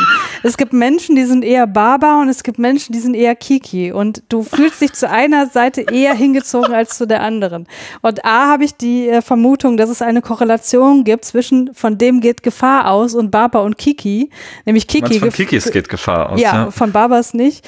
Und was habe ich gesagt, dass man sich zu einer eher hingezogen fühlt? Also ich finde Baba viel geiler als Kiki. Ich Und finde auch Baba geil. Ne? Baba ist zum Beispiel Oscar Isaac, ist total Baba. Der ist sowas von Baba. Und Kiki wäre für mich dann eher der, den wir gerade hatten, der äh, eine Doktor. Matt Smith, Dr. Genau. Matt genau. Smith ist hartes Kiki, auf jeden Ja. Fall. Genau, das Ja. wollte ich nur noch mal kurz darlegen. Und unter, unter den Doktoren ist, glaube ich, Christopher Eccleston am meisten barbar, oder? Ich weiß nicht, wie also- der aussieht. Ich kenne den Der nicht. erste mit der Glatze, der, der aus Den dem finde ich zum kommt. Beispiel eher bedrohlich auch. Weil Ich habe gesagt, es gibt nur eine Korrelation. Es ist nicht eins zu eins. Okay. Weil zum Beispiel Tom Hardy ist total barbar vom Gesicht her, aber ist vom Charakter total kiki. Hm. Interessant. vom Charakter, Kiki. Und seid ihr eher Barber oder eher Kiki? Bitte was? Wer? Ihr? Daniel ist sowas von barbar. Also, hallo. Ich bin mit, ich fremdel mit dem Konzept noch. Nein, du solltest stolz darauf sein. Anyway, meine Chris, Top Christiane, 4. du, okay. also willst Ja. du, willst du hier, Ja, ja, sag noch, was bin ich? Du bist Barber, aber wenn du auf der, auf der Bühne stehst, bist du Kiki. Okay. Okay. Mein Platz 4, da habe ich Beau Travail. Auch den habe ich im Library gesehen. Äh, Der Film stammt aus dem Jahr 1999 von Claire Denis. Und wir sehen, bis irgendwie im letzten Drittel mal sowas wie eine Handlung aufkommt, über lange Zeiten Soldaten der französischen Fremdenlegion bei ihren alltäglichen Routinen und Übungen zu. Und das entwickelt sich dann zu einer Studie über Männlichkeit, die über lange Zeit was sehr befriedigendes, geradezu meditatives hat. Wir sehen die Repetition ähm, körperlicher Übungen, sei es jetzt Hindernislauf, Wäsche aufhängen, Steine wegkarren und dann auch so absurd männlich heterosexuell konnotierte Rituale wie Ringen oder rituelles Umarmen oder sowas und was so eine Doppelfunktion hat, dass es irgendwie körperliche Nähe diesen Männern bringen soll, aber zugleich darf man da keine Emotionen zeigen, weil man halt super männlich ist. In dieser Wiederholung wirken diese fremden Legionäre fast glücklich in dem, was sie tun. Ähm, und nur manchmal wird dann eben dieses Bild durchbrochen, wenn wir eben dann einzelne Einstellungen von Gesichtern haben, die komplett erschöpft sind oder Dialogzeilen hören, die das Bild zerbröckeln lassen und dann am Ende des Films zerfällt dieses Bild eben auch komplett äh, auseinander. Ähm, auch hier habe ich wieder eine Rezension von Danny auf Letterboxd. Frauen sind unglaublich gut darin, Männlichkeit darzustellen, während Männer furchtbar schlecht darin sind, Weiblichkeit darzustellen. Und selbst das Bild der Männer von Männlichkeit ist fast immer ein Cowboy-Bild, das extrem langweilig ist und daher meist sexistisch. Claire Denis wiederum zeigt und dekonstruiert dieses konventionelle Bild von Männlichkeit. Sie erzählt und zeigt viel genauer die unterdrückten Emotionen der Figuren, deren Fleisch Teil der Landschaft wird und die Grenze zwischen ihnen und dem Sand und dem Felsen aufreißt. Denis untersucht diese zerbrechliche und unsichere Natur der Männer in einer Umgebung, die für die meisten Menschen das männlichste ist, was es gibt. Die Armee. Hat jemand von euch den gesehen? Nein. Dann lege ich euch den ans Herz. Geil. Auch Jan? Ja, ich glaube auch ich, ja. ja. hättest du hättest nicht gesagt, dass er von Claire Denis ist, hätte ich die Ach so, okay, ich bin wusste sehr nicht. vorsichtig geworden. Okay. Ich wusste Seit, nicht, seit dem Raumschiff Vergewaltigung ist romantisch Film. Aber Ich kann dir versprechen, es kommt keine Raumschiff-Vergewaltigungsromantik vor, sondern es geht mehr um, ja, also wie gesagt, diese, diese, wie Männer sich selbst inszenieren in ihrer Männlichkeit und was dann vielleicht doch dahinter steckt an zerbrechlichen Egos. Das ist mehr das, worum es in diesem Film geht. Und es kommt am Ende Ja, eine fantastische Solo-Tanzszene zu This is the Rhythm of the Night vor, die dazu führte, dass ich das Jahr damit verbracht habe, gute Versionen dieses Liedes zu finden, die nicht diesen Eurodance-Beat haben. Ich habe eine gefunden am Ende. Eurodance ist nicht unbedingt schlecht. der nur in Deutschland geläufige Vorgänger des Eurodance, der Marktanz. Okay. Bitte was? ich mach mal gleich Vor weiter. 2001 gab's den. um hier äh, die, die Top weiter durchzuwürfeln, äh, fange ich diesmal an, nämlich mit meiner Top 3. Und da habe ich Past Lives, sofern ich kein Veto höre. Du hattest schon Honorable Mention. Ich weiß nicht, ob Jan den gesehen hat. Ist äh, auf der Watchlist auf viele dringende Empfehlungen hin. Genau, ist ein Film aus dem Jahr 2023. Regie führte Celine Song und wurde von vielen, auch in meiner Bubble, als der beste Film des Jahres gefeiert. Und ähm, auch wenn ich hier noch zwei bessere Filme, die ich gesehen habe, einstufen würde, kann ich mich dem Zauber auch nicht entziehen. Es geht um die Erinnerung an vergangene Zeiten, an vergangene Freundschaften und die Frage, was gewesen wäre, wenn man sich an bestimmten Punkten des Lebens anders entschieden hätte. Und Past Lives ist so ein, auch so ein Film, der so ein Gefühl in mir erweckt hat, so eine, so ein, also eben nicht eine kognitive Erinnerung, sondern so ein Gefühl an vergangene Zeiten, wie ich mich in meiner Kindheit oder in meiner frühen Jugend gefühlt habe. Da, äh, das waren so Emotionen, die da wieder hochgerufen wurden durch den Film auch wenn die Situationen, in die die Protagonistin und äh, oder die beiden Protagonisten sind, ganz andere waren, als ich sie erlebt habe, war es trotzdem so ein so ein irgendwie heimelige Sehnsucht, die dieser Film hervorgerufen hat, was ich sehr sehr schön fand. Plus, dass er auch einfach nicht in irgendwelche Klischeefallen tippt, sondern es ist halt so eine Dreiecksbeziehung, wo man auch irgendwie ein Mega-Drama draus hätte machen können, die aber hier sehr leise und sehr verständnisvoll erzählt wird, so dass das ja mir einfach gut, sehr, sehr gut gefallen hat. Cinema Excelsior schreibt auf Letterboxd, ich füge das Zitat You dream in a language that I can't understand zu meinem privaten melancholischen Cinematic Universe hinzu. Es enthält bereits I love you, it will pass. Feelings can creep up just like that. I'll go and I'll stay sowie I think it's nice that we share the same sky. Und der letzte Satz könnte heute Abend noch eine Rolle spielen. Hm. ja, ich habe den ja auch gesehen und äh, wir haben den beide, glaube ich, viel später gesehen, als wir das eigentlich wollten, weil das, hm. der wurde halt so unglaublich abgehypt in unserer ähm, gemeinsamen Filmblase. Und deswegen äh, ist das wahrscheinlich so ein Film, der auch so ein bisschen unter diesen hohen Erwartungen bei mir gelitten hat, weil ich habe das nicht so richtig gefühlt. Also mein größter Kritikpunkt, und der ist halt total subjektiv. Ne? Also ich will hm. das jetzt nicht irgendwie dem Film an sich vorhalten, aber ähm, es geht ja, wie du gesagt hast, um diese Geschichte dieser Frau, die ähm, in der Kindheit einen Freund hatte und dann den viel später nochmal wieder sieht und dann so diese alten mhm. Gefühle wieder aufkommen und sie sich fragt, was hätte sein können und so. Und das kam bei mir emotional halt nicht an, dass mhm. da wirklich was ist, was sich da aufbaut, irgendeine Spannung zwischen den beiden, was irgendeine Art von Gefahr für die aktuelle Beziehung darstellt. Das kam für mich emotional einfach nicht rüber. Und deswegen habe ich den schon eher emotional so ein bisschen distanziert gesehen, den ganzen Film. Mhm. Aber der hat für mich dann auf einer anderen Ebene so ein bisschen besser funktioniert, wenn ich mich eben in die Situation des aktuellen Partners rein, reinversetzt habe. Weil was ich äh, sehr spannend fand oder so als, als Gedanke einfach, dass und da ist, glaube ich, die Darstellung, die der Film wählt, nämlich, dass sie sich mit dem ehemaligen oder mit dem Kindheitsfreund auf Koreanisch unterhalten kann, mhm. ist, glaube ich, nur stellvertretend für etwas. Mhm. Nämlich für diese Ebene, die du mit einem Menschen hast, die dein aktueller Partner einfach niemals erreichen kann, weil da irgendwas ist, was vielleicht auch abgeschlossen ist in der Vergangenheit, aber was mal Teil deiner Identität war Nee, jetzt äh, in dem Fall ist es immer noch Teil ihrer Identität, dass sie sich mit ihm auf Koreanisch unterhalten kann, was der aktuelle Partner halt niemals machen kann. Und dadurch so, also zumindest nicht auf diesem Niveau, sagen wir mal. Und dadurch so eine Distanz zwischen Arthur, Arthur hieß er, glaube ich, ne? Mhm. Und der Protagonistin geschaffen wurde in diesem Film. Und das fand ich so todtraurig, wo du denkst, boah, diese Person, die ist mir so nah wie keine andere Person auf der Welt. Und trotzdem hat sie mit einer anderen Person, die ich wiederum überhaupt nicht kenne, so eine Ebene, von der ich komplett ausgeschlossen bin. Mhm. Und das fand ich wiederum sehr berührend. Den ersten Aspekt, den du gesagt hast, ist da keine sexuelle Spannung oder, oder irgend, irgendwie Risiko oder sowas war. Ähm, ich fand, das war gerade so der springende Punkt der Geschichte. Weil wir kriegen halt drei Erzählungen. Die erste ist eben, da ist sich was am Anbahnen und muss dann enden, weil sie halt auswandert. Und das ist so was so, wo du halt einfach aus einer Situation rausgerissen wirst, über die du keine Kontrolle hast.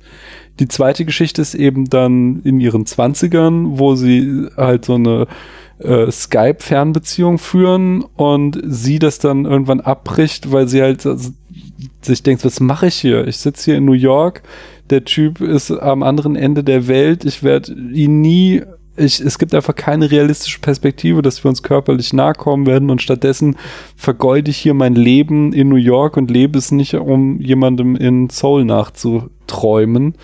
Und dann die dritte ist eben dieses, sie sind jetzt, jetzt sind sie endlich an einem Ort, jetzt hätten sie alles und sie merken, nee, es ist zu spät, wir, es ist nicht mehr da. So, das war mal was zwischen uns, aber jetzt fühlen wir es nicht mehr. Und das war dieses schöne, traurige Gefühl, was sich da bei mir auch breit gemacht hat.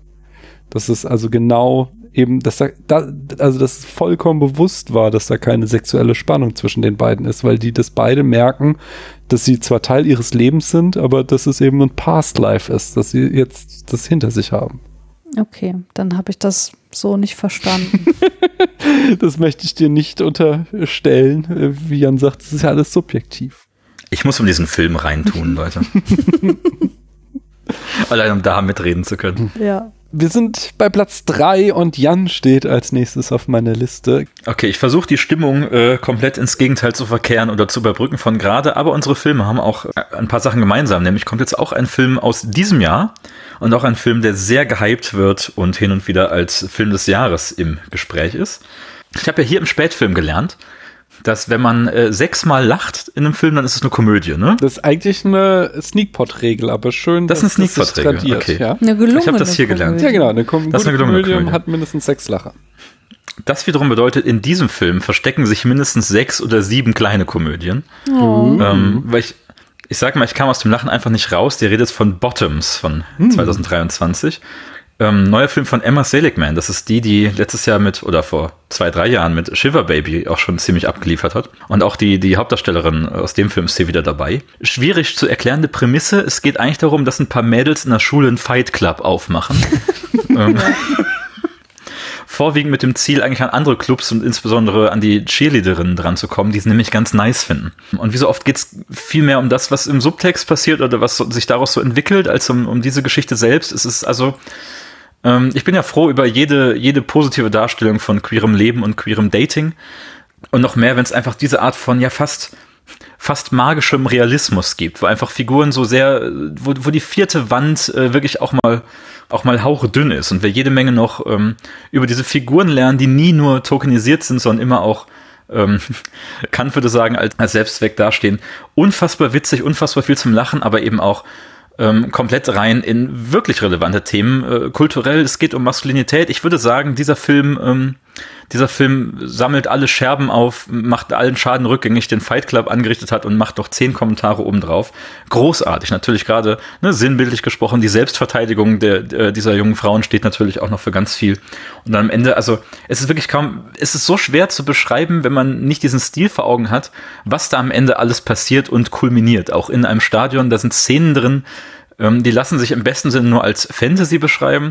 Trotzdem bleibt es dann doch sehr geerdet und an diesen Figuren, die irgendwie sehr, sehr echt sind und mit denen auch der, der Film großes Mitgefühl hat. Also wirklich der, dieser Film, ähm, hatte alles, hat den großartigen Gesellschaftskommentar, sagt richtig viel, hat richtig viel zu erzählen und ist einfach wirklich zum Schreien komisch. Also ich habe wirklich, wenn, wenn man alleine vom, vom Fernseher sitzt und, und wirklich etliche Male äh, laut auflachen muss, dann hat, das, hat der Film wirklich alles ähm, erreicht. Ich glaube, der, der Begriff Spektakel.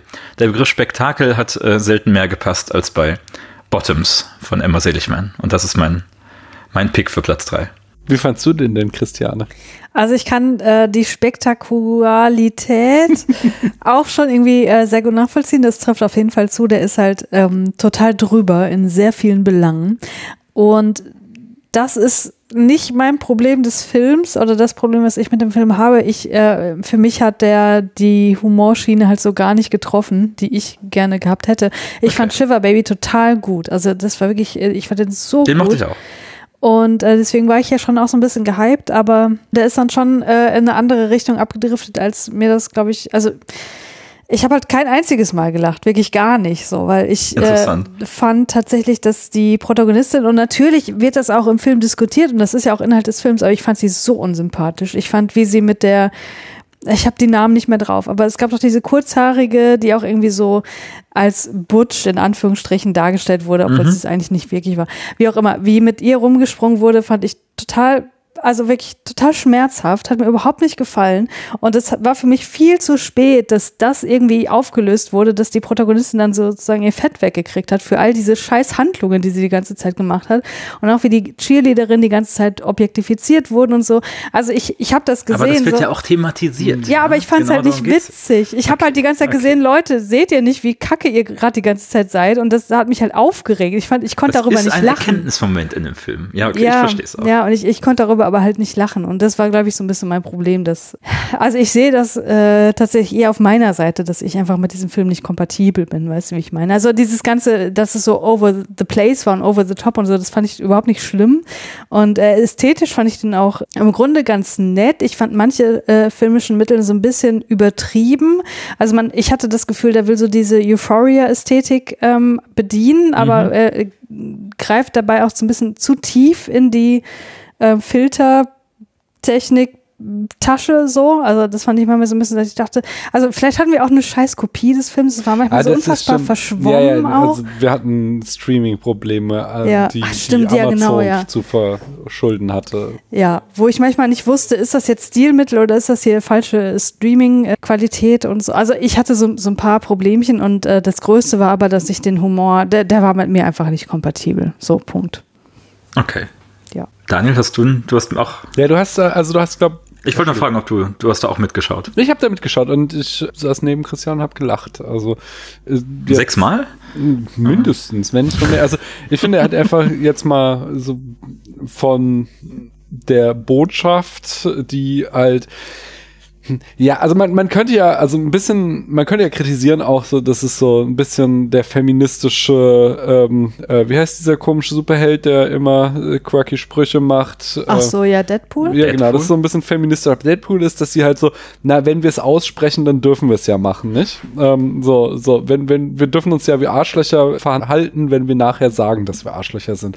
Das Ja, könnte aber im man. Gegensatz zu Deadpool hat dieser Film ja eine Pointe. Und das ist Genau, ja auch das könnte man dem Film vorwerfen. Das möchte ich aber gar Okay, nicht tun, sondern ich möchte mich darauf fokussieren, dass er äh, ein unglaublich gutes Comedy-Timing hat. Also, dass es einfach wieder immer wieder Momente gab, wo ich schallend gelacht habe, ohne jetzt irgendwie spoilern zu können. Es gibt so eine Situation, wo so ein Arschloch vorm Auto steht und du eigentlich willst, dass der jetzt überfahren wird. Und dann wird er wirklich so minimal angetupst am Knie und bricht zusammen, als wäre es das Schlimmste auf der Welt. Und das ist äh, so äh, auf den Punkt inszeniert, dass ich äh, einfach super laut lachen musste. Und äh, auch diverse Explosionen, die in dem Film vorkommen, die einfach immer genau zum richtigen Augenblick so eine Buster Keaton-Tradition einfach wirklich auf den Punkt richtig gut geschnittene Comedy war. Das hat mir sehr gut gefallen. Ich fand halt Shiver Baby so unglaublich stilsicher und diesen Ja. hier halt so gar nicht. Als würde sie in verschiedenen Genres so reintippen wollen und äh, während des Filmdrehens rausfinden, was das Richtige Ja. ist. Und das hat. Shiver ja. Baby war halt eine Idee durchexerziert und hier war wirklich wieder dieses Phänomen, wir werfen ganz viel an die Wand und gucken mal, was kleben bleibt. Ja, genau, ja. Diese Empfehlungspipeline funktioniert auch, glaube ich, nicht wirklich. Also es sind zwei sehr verschiedene Filme, Mhm. auch wenn sie beide Ja, irgendwie witzig ja, und ja. scharfsinnig sind, aber auf ganz, ganz verschiedene Weise. Ja. ja. Und ich weiß nicht, also inhaltlich möchte ich auch noch sagen, dass der Film sich wirklich auch mit dem Feminismus auseinandersetzt und auch was sagt. Ne? Also mit Mhm. diesem Second Wave Feminism wird sehr stark so in, äh, ins Gericht gegangen und eine ganz große Lanze für Intersektionalität und die Notwendigkeit davon, davon irgendwie gebrochen. Das finde ich also. Ich glaube, das hätte ich sogar noch mehr gewollt. Ich hätte gewollt, dass die, Ja. die schwarze Protagonistin, also Zweitprotagonistin, dass die noch mehr im Fokus steht. Weil die fand ich viel sympathischer und viel interessanter als die äh, Hauptprotagonistin. Aber war, da bin ich wieder bei Jan. Ich glaube, das ist so kind of the point, dass halt die Protagonistin glaubt, sie ist die Heldin, um dann zu lernen, dass sie eigentlich eine Antagonistin ist. Genau, und im Gegensatz zu Deadpool lernt sie das nämlich, dass man gewisse Sachen nicht machen sollte, zum Beispiel. Ja, das das, kam mir, glaube ich, Arc. zu spät. Naja, Okay. wie auch immer, ja. Es ist auf jeden Fall ein sehenswerter Film. Ich glaube, da sind wir uns einig. Ich glaube, da an unserer Diskussion merkt man das auch schon, dass man da einiges mitnehmen kann. Ich habe gehört, der kommt demnächst im äh, Sneakpot äh, von äh, einer gewissen Kulturpessimistin. Ich bin sehr Habe ich gespannt. auch gehört. Ist jetzt auch bei Amazon Prime zu haben, ne? Mhm. Also, worauf wartet ihr noch? Christiane, was darf bei dir auf Platz 3? Bei mir auf Platz 3 ist Barbie. Geil. Kein Veto da. Von Greta Gerwig aus dem Jahr 2023. ja, ähm, was soll man zur Handlung sagen? Barbie kommt in, von der Barbie-Welt in die richtige Welt und lernt, dass nicht alles so schön ist wie dort. Und währenddessen äh, entdeckt Ken das Patriarchat und versucht, das in der Barbie-Welt durchzusetzen. Also es ist alles sehr bunt und überdreht und was die feministischen Botschaften angeht, halt auch wirklich on the nose. So, das ist mein Kritikpunkt, den ich voranstellen möchte. Da ist halt kein Gedanke drin, den ich als Feministin noch nicht hatte. Da ist nichts Innovatives, in, also was eine Botschaft mhm. angeht drin. Aber dennoch habe ich halt jede Sekunde davon geliebt und ich habe mich halt gefragt, warum?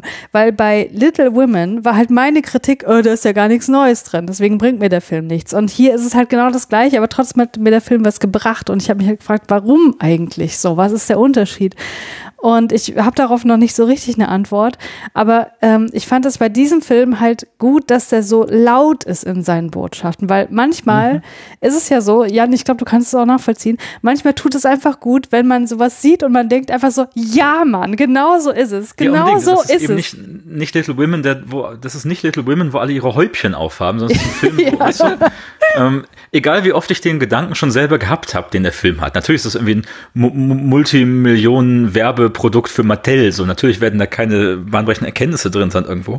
Aber allein diese, diese Gedanken, die man selber hat, auch mal ausgesprochen zu hören. Ja, das genau, war ja. unfassbar laut und bunt und im Kino und der erfolgreichste Film des Jahres und mit dieser wirklich auch äh, auf den Punkt äh, äh, Direktion von Greta Gerwig ist wirklich der Hammer. Und wir hatten auch Ja. schon mal an anderer Stelle erklärt, wie sehr sie ja auch Filme liebt und Filmsprache liebt offenbar. Und das wirklich Mhm.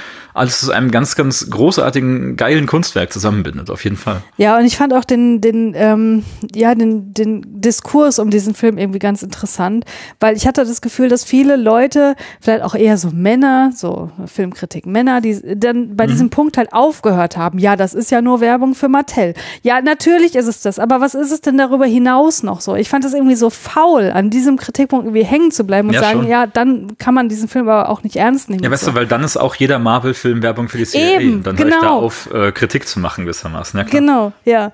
Und äh, ich fand, also ich musste auch während des äh, Films gucken, so denken an halt an, ne, das ist jetzt auch super klischeehaft, also, aber so kleine Mädchen wie mein Patenkind, ähm, die das halt guckt und die das auch alles noch nicht so richtig versteht und so, aber die mit diesen Konzepten halt irgendwie auf coole Weise in Verbindung kommen. Das fand ich so, das Total. fand ich einfach total wholesome und schön und so. Und das ist halt auch super klischeehaft, aber das ist so ein Film, der mir auch irgendwie das Gefühl gegeben hat, dass ich als, als Frau irgendwie so Teil eines größeren Kolle- Kollektivs bin. So Personen, die einfach das, die ähnlichen Erfahrungen machen in ihrem Leben.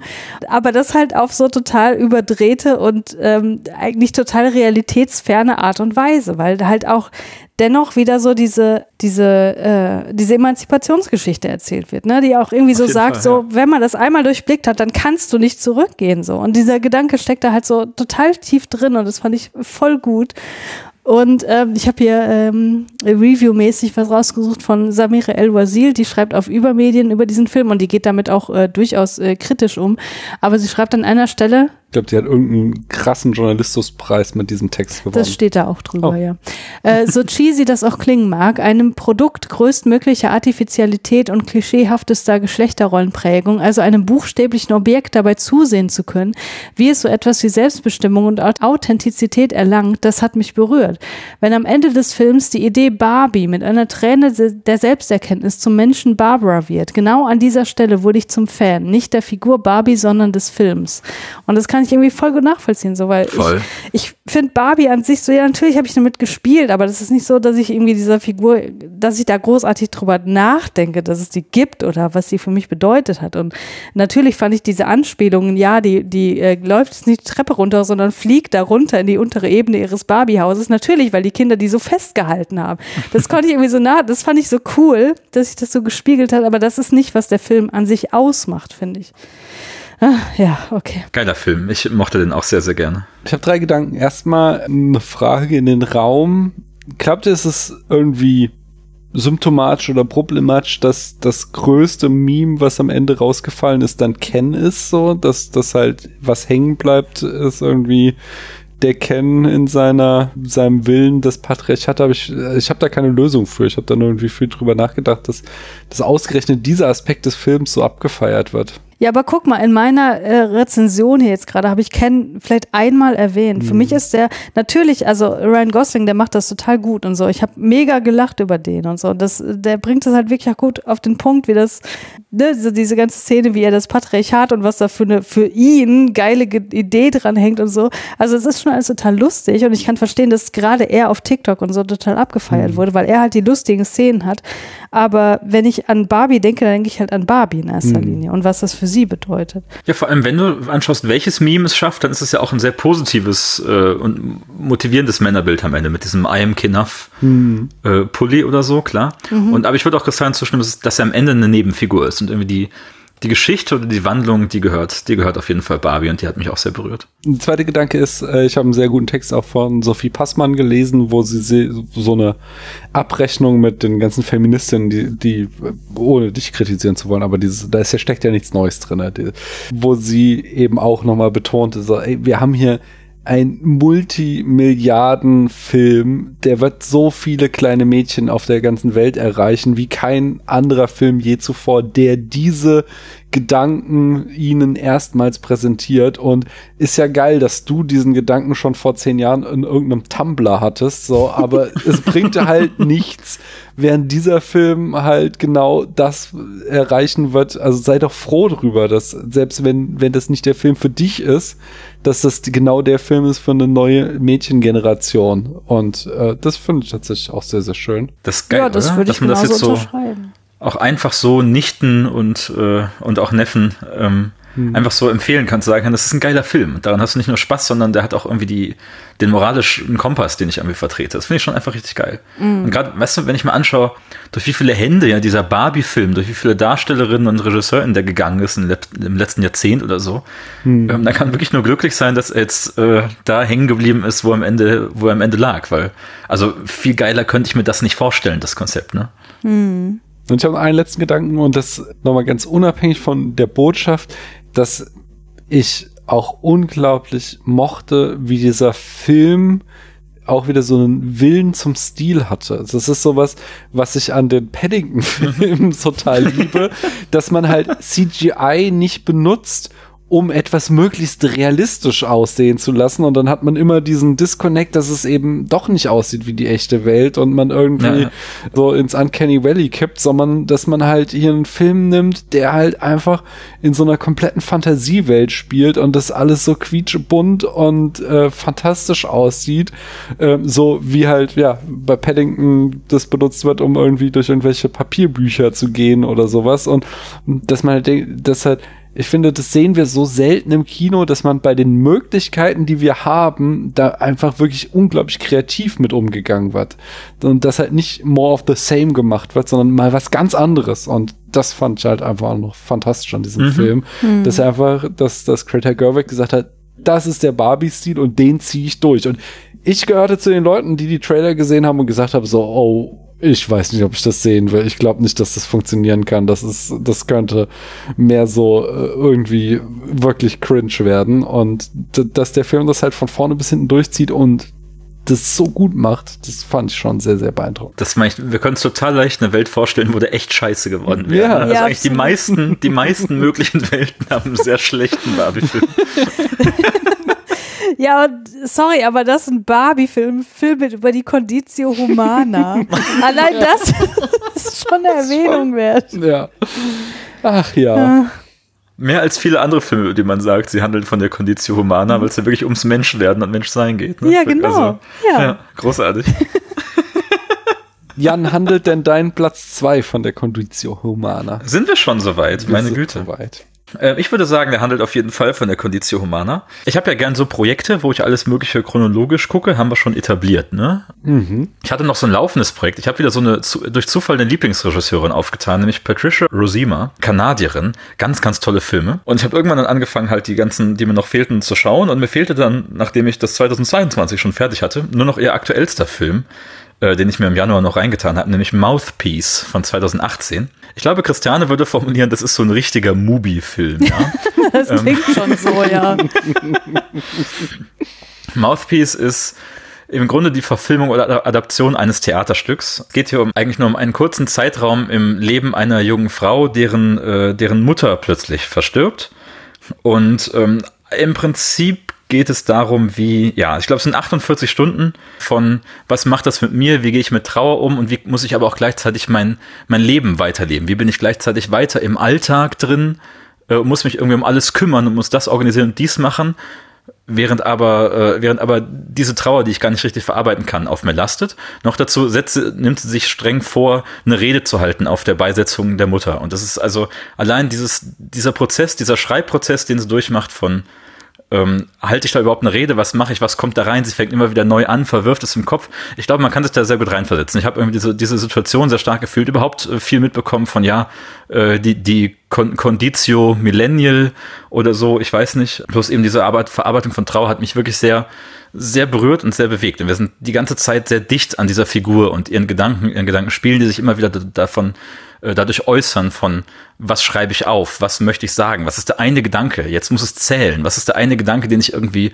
über diese Person mitgeben möchte und so weiter. Den Hauptclou des Films habe ich noch gar nicht erwähnt, nämlich wird diese Figur gespielt von zwei verschiedenen Schauspielerinnen.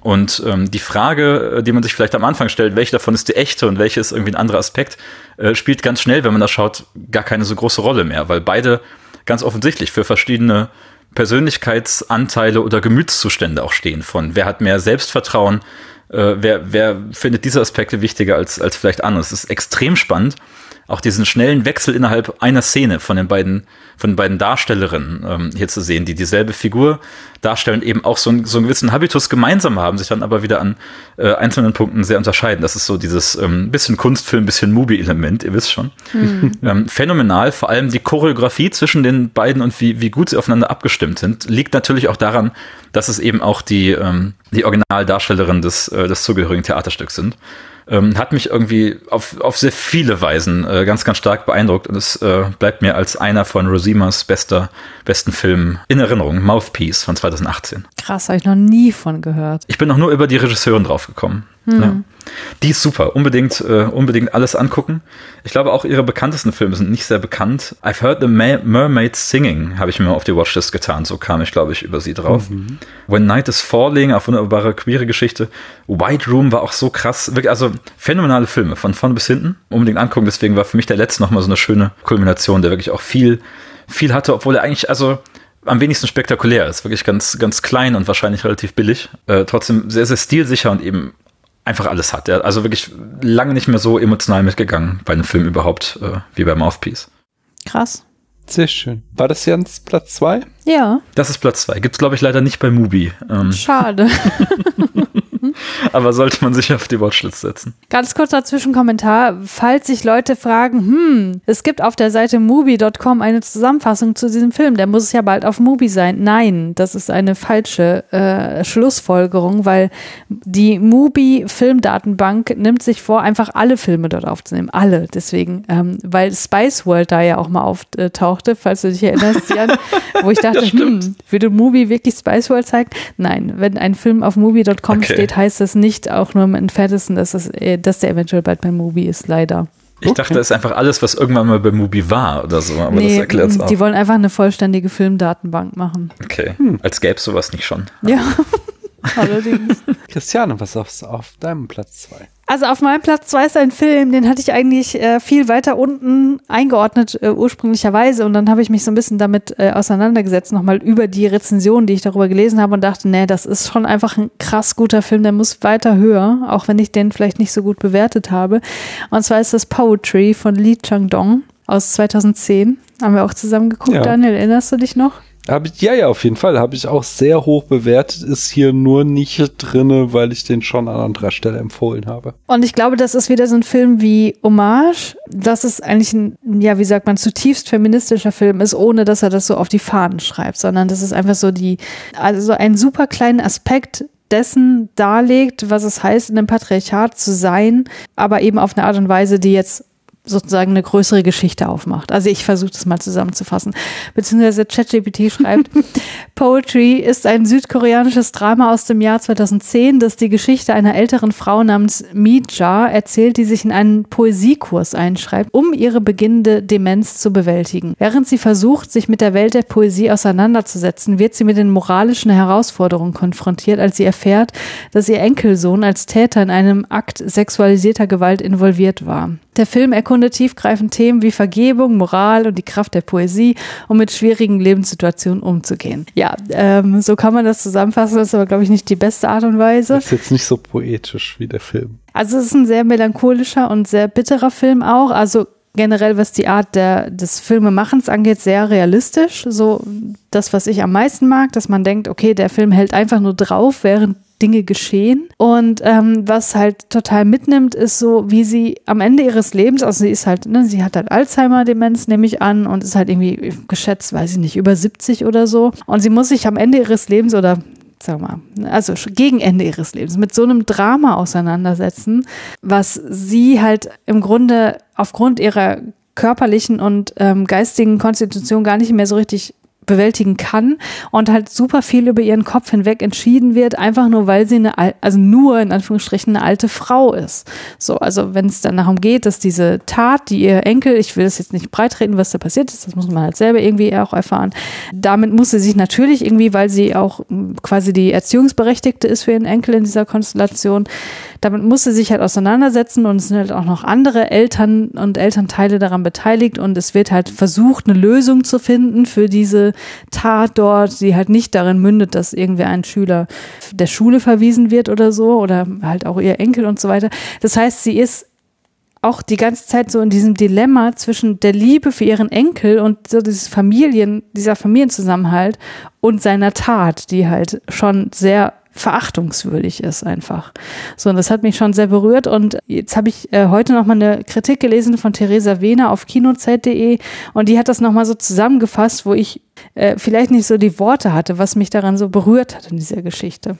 Und sie schreibt, Lees unauffällige formale Technik verlässt sich auf eine charakteristische Fähigkeit, die DarstellerInnen so zu inszenieren, dass es oft wirkt, als ob die Kamera einfach in eine bereits laufende Konfrontation des wirklichen Lebens geraten wäre. Die Ergebnisse sind entwaffnend kraftvoll, nicht nur in der Weise, wie wir nachempfinden können, wie Mitras Missgeschicke mit der örtlichen Poesiegruppe, oft gekapert von Männern, die ihre vermeintliche Sensibilität zur Schau stellen, effektiv mit der Vergewaltigungshandlung verschmelzen, indem sie das männliche Gefühl der Selbstverständlichkeit hervorheben, das scheinbar durch jede Schicht der koreanischen Gesellschaft läuft. Lee ist klug genug, nicht alle Männer unsympathisch darzustellen, aber wir verstehen, dass Mijas Erkenntnis und ihr tieferes Verständnis für ihren Platz in der Welt eine berührende, wenn auch verspätete Form des Widerstands gegen die vorherrschende Vorstellung sind, dass die Welt nicht Frauen wie ihr gehört, sondern Männern, die sich ihren Weg aus der Gerechtigkeit erkaufen können. Und das hat dir gefallen. Jan, hast du den gesehen? Ähm, wie so oft habe ich noch nie davon gehört, aber es wandert auf die Watchlist. Und jetzt sag nicht viel Glück beim Ausfindig machen. Nee, nee, ich glaube, okay. also das ist, Der ist einfacher zu finden. Das ist so ein koreanischer Klassiker. Ich, ich habe da wenig hinzuzufügen. Das hat Christiane schon sehr gut zusammengefasst. Ein, vielleicht noch so, um es Leuten schmackhaft zu machen, ist, das ist die quasi gleiche Prämisse wie bei We Need to Talk About Kevin, also eine Erziehungsberechtigte, die ein Kind hat, was eine unglaublich schreckliche Tat begangen hat. Und ich mochte We Need to Talk About Kevin unglaublich gern, aber der ist halt sehr laut und sehr dramatisch. Und der Film ist das genaue Gegenteil davon. Der setzt sich mit dieser äh, Hass, äh, ja, wirklich schlimmen Tat auseinander auf eine sehr leise, sehr nachdenkliche Art und Weise. Und allein deswegen ist das sehenswert, finde ich. Jan, nee, das war nee, Platz zwei. Du. Ich bin. Ah, mein. Daniel. Ich weiß jetzt nicht genau, wie ich daran anschließen kann, weil ich auf so eine ganz andere Art wieder abbiege hier, aber das ist ja maybe irgendwie the beauty of dieser Sendung. Ich spreche auf meinem Platz 2 über Last Caution, ein Film aus dem Jahr 2007 von Ang Lee. Und es ist, ich habe ich das heute schon? Ja, ich habe das heute schon erwähnt. Äh, ich habe versucht, die besten Erotismusfilme zu sehen und habe dafür auch sehr viel Schrott gesehen. Aber ich habe auch den einen oder anderen guten Film gesehen und der beste davon war dieser Film. Zudem hat der mich sehr gereizt, weil ich im Februar, glaube ich, bei Kino Korea äh, zusammen mit Stefan Decision to Leave äh, besprochen habe, wo die gleiche Schauspielerin Tang Wei mitspielt und äh, Stefan erwähnte, dass sie für Last Caution Auftrittsverbot in China erhalten hat. Vordergründig wegen irgendeiner äh, expliziten Sexszenen, aber wenn man den Film gesehen hat, dann kann man sich denken, dass eben ein totalitärer Staat Probleme damit hat, dass hier ein grau schattiertes Bild von Chinesen gezeichnet wird. Also, lass mich kurz zusammenfassen. Es ist eine Agentinnengeschichte, die im von Japan besetzten China des Zweiten Weltkrieges spielt und darin ein Spiel von Sex und Macht, ähm, bei dem sowohl Mr. Yi, Tony Leung als auch Wang Shai-Chi, gespielt von Tang Wei, äh, stets glauben, dass sie eigentlich die Macht über die jeweils andere Person in der Hand halten und die Oberhand behalten. Und am Ende zeigt sich dann doch, dass, dass der Staatsapparat derjenige ist, der beide die ganze Zeit unter Kontrolle hat. Und was ich mir vorstellen kann, was eben das totalitäre China der heutigen Zeit daran sehr stören kann, ist, dass obwohl es ja eine Widerstandsgeschichte äh, Chinas ist, da kein gutes Bild gezeichnet. Also sowohl diese Rebellengruppe ist wirklich nicht moralisch gut, sondern zwingt da mehr oder weniger diese Frau in diese äh, sexuelle Beziehung, als auch Chinesen, die als Kollaborateure mit dem faschistischen Japan auftreten, werden halt nie in einem positiven Licht gezeichnet, sondern da wird die ganze Zeit sehr äh, schonungslos mit der Situation umgegangen. Und ein Punkt ist noch, war ja auch äh, jetzt irgendwie die dieses Jahr diese You Must Remember This Staffel über Erotic 90s ähm, und ich glaube im letzten Jahr schon über Erotic 80s und da hatte Regina, Regina Longworth heißt sie glaube ich ähm, hatte Katrina glaube ich. Katrina äh, jedenfalls Longworth heißt sie Frau Longworth hat da irgendwann an einer Stelle mal erklärt woher diese Kombination kommt aus Thriller und Erotik dass eben äh, das aus dem Haze Code entstanden ist, dass du halt quasi keine erotischen Szenen zeigen durftest. Und um irgendwie so dann den Kribbel zu erregen, hast du dann eben Erotik nur angedeutet und die mit Gefahr kombiniert, um dort ja eher irgendwie so den Reiz zu erhöhen. Und das hat so diese Melange geschafft, dass halt einfach Erotic Thriller heutzutage immer noch so ein Ding sind.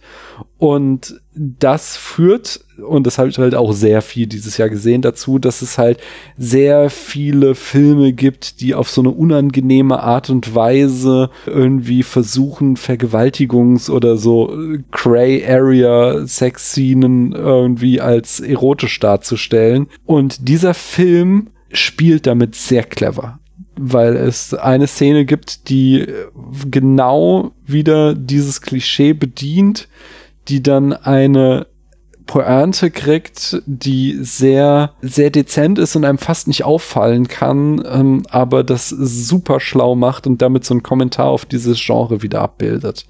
Und das ähm, hat ihn für mich wirklich in ein, in die, in die Höhen, die absoluten Höhen dieses Genres des Erotismusfilms äh, katapultiert. Und äh, ich möchte hier nochmal Amy von Letterbox zitieren. Sie schreibt, doppelzüngig und Loyalität. Verbotene Verbindungen, Ehre, Leidenschaft und Hunger, Akzeptanz, Trost, Feuer und Eis, Lust und Vorsicht. Die technischen Aspekte dieses Films sind atemberaubend.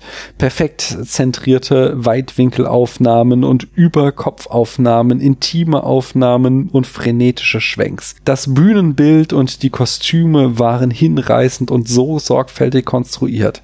Der Soundtrack war unglaublich eindringlich und rief starke Gefühle von Trauer und Angst hervor, zusammen mit einem durchdringenden Gefühl des Grauens. Die Komplexität der Beziehung zwischen den einzelnen Figuren stellt sich als ein Spinnennetz aus Liebe und Hass, Angst und Leichtigkeit dar. Es kommt zu Komplikationen und die Dinge werden überall unterschiedlich gehandhabt. Kriegführende Nationen und gegensätzliche Individuen treffen aufeinander und kommen zusammen. Alle Hoffnung ist verloren. Christiane, du hast den auch gesehen. Jan, hast du den gesehen? Nee, ich, sagt mir auch wieder gar nichts. Den Regisseur kenne ich natürlich. Ja. Ähm, klingt sehr wild. Christiane, du hast den gesehen. Boah, Daniel, ich kann da so gut wie nichts dazu sagen. Das ist schon so lange her, dass wir den gesehen haben. Und leider muss ich sagen, der ist mir nicht so richtig in Erinnerung geblieben. Ich weiß noch, dass ich äh, von den, all den Erotismusfilmen, die ich mit dir anguckt, angeguckt habe oder angucken musste, Das der bessere so, war. Einer der besseren dazu. war. Nein, natürlich nicht, aber äh, manches war schon eher Folter. ähm, dazu kommen wir gleich Zum noch. Erotismus gezwungen. Ah, ich habe da auch noch einen in den Flops. Sind wir denn jetzt mit den Tops durch? Ja, dann darf Christiane auch mit ihrem Flop 3 weitermachen. Oh, Sind die jetzt nach aufsteigender Schlechtigkeit sortiert? Ja, genau. Also jetzt der Von am den drei wenigsten Schlimmen, der am schlecht, wenigsten Schlimme. der am Okay. wenigsten Genau. Schlimmste zum Schlimmsten. auf Platz drei ist noch gar nicht so lange her, dass wir den zu Ende geschaut haben. Best Christmas Ever von Mary Lambert aus dem Jahr 2023. Also, wie erklärt man jemand Außenstehend in diesem Film? Das ist nicht möglich. Es ist halt einer dieser typischen Netflix äh, Hallmark inspirierten äh, Christmas Movies. Was diesen Film aber besonders macht, ist, dass der aus unzähligen weniger als halbgaren Plotpoints besteht, die von einem kohärenten Ganzen so weit entfernt sind, wie Resident Evil Apocalypse davon ein besprechenswerter Film zu sein. Ich gehe gleich auf die Barrikaden. Also pass auf, ihr seid, ihr seid beide TikTok-Nutzer, nicht wahr? Ja. Ihr kennt diese Tage, wo der TikTok-Algorithmus einfach nicht kickt. So wirkt dieser Film. Also der ist genauso zerstückelt, aber ohne an irgendeiner Stelle irgendwie mal gut zu sein. Also beispielsweise, ich habe ja ein paar Beispiele für Plotpoints rausgesucht. Erstens, die Hauptdarstellerin zerstört ein Puppenhaus und schließt ihren Character Arc dadurch ab, indem sie das Haus wieder aufbaut. Zweitens, die Tochter ist Expertin in Sachen Kreditwesen und überführt dadurch Santa Claus der Nichtexistenz. Drittens, der Sohn hat im Jahr 2023 den Heißluftballon erfunden und ist beim Testflug ums Leben gekommen. Was ist denn da los?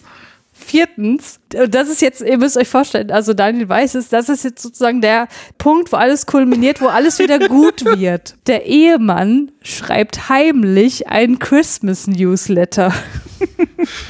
Das ist ein Plotpoint. Und den Rest erzählt Daniel nämlich, ich habe ja als Stichwort Schlitten am Heißluftballon.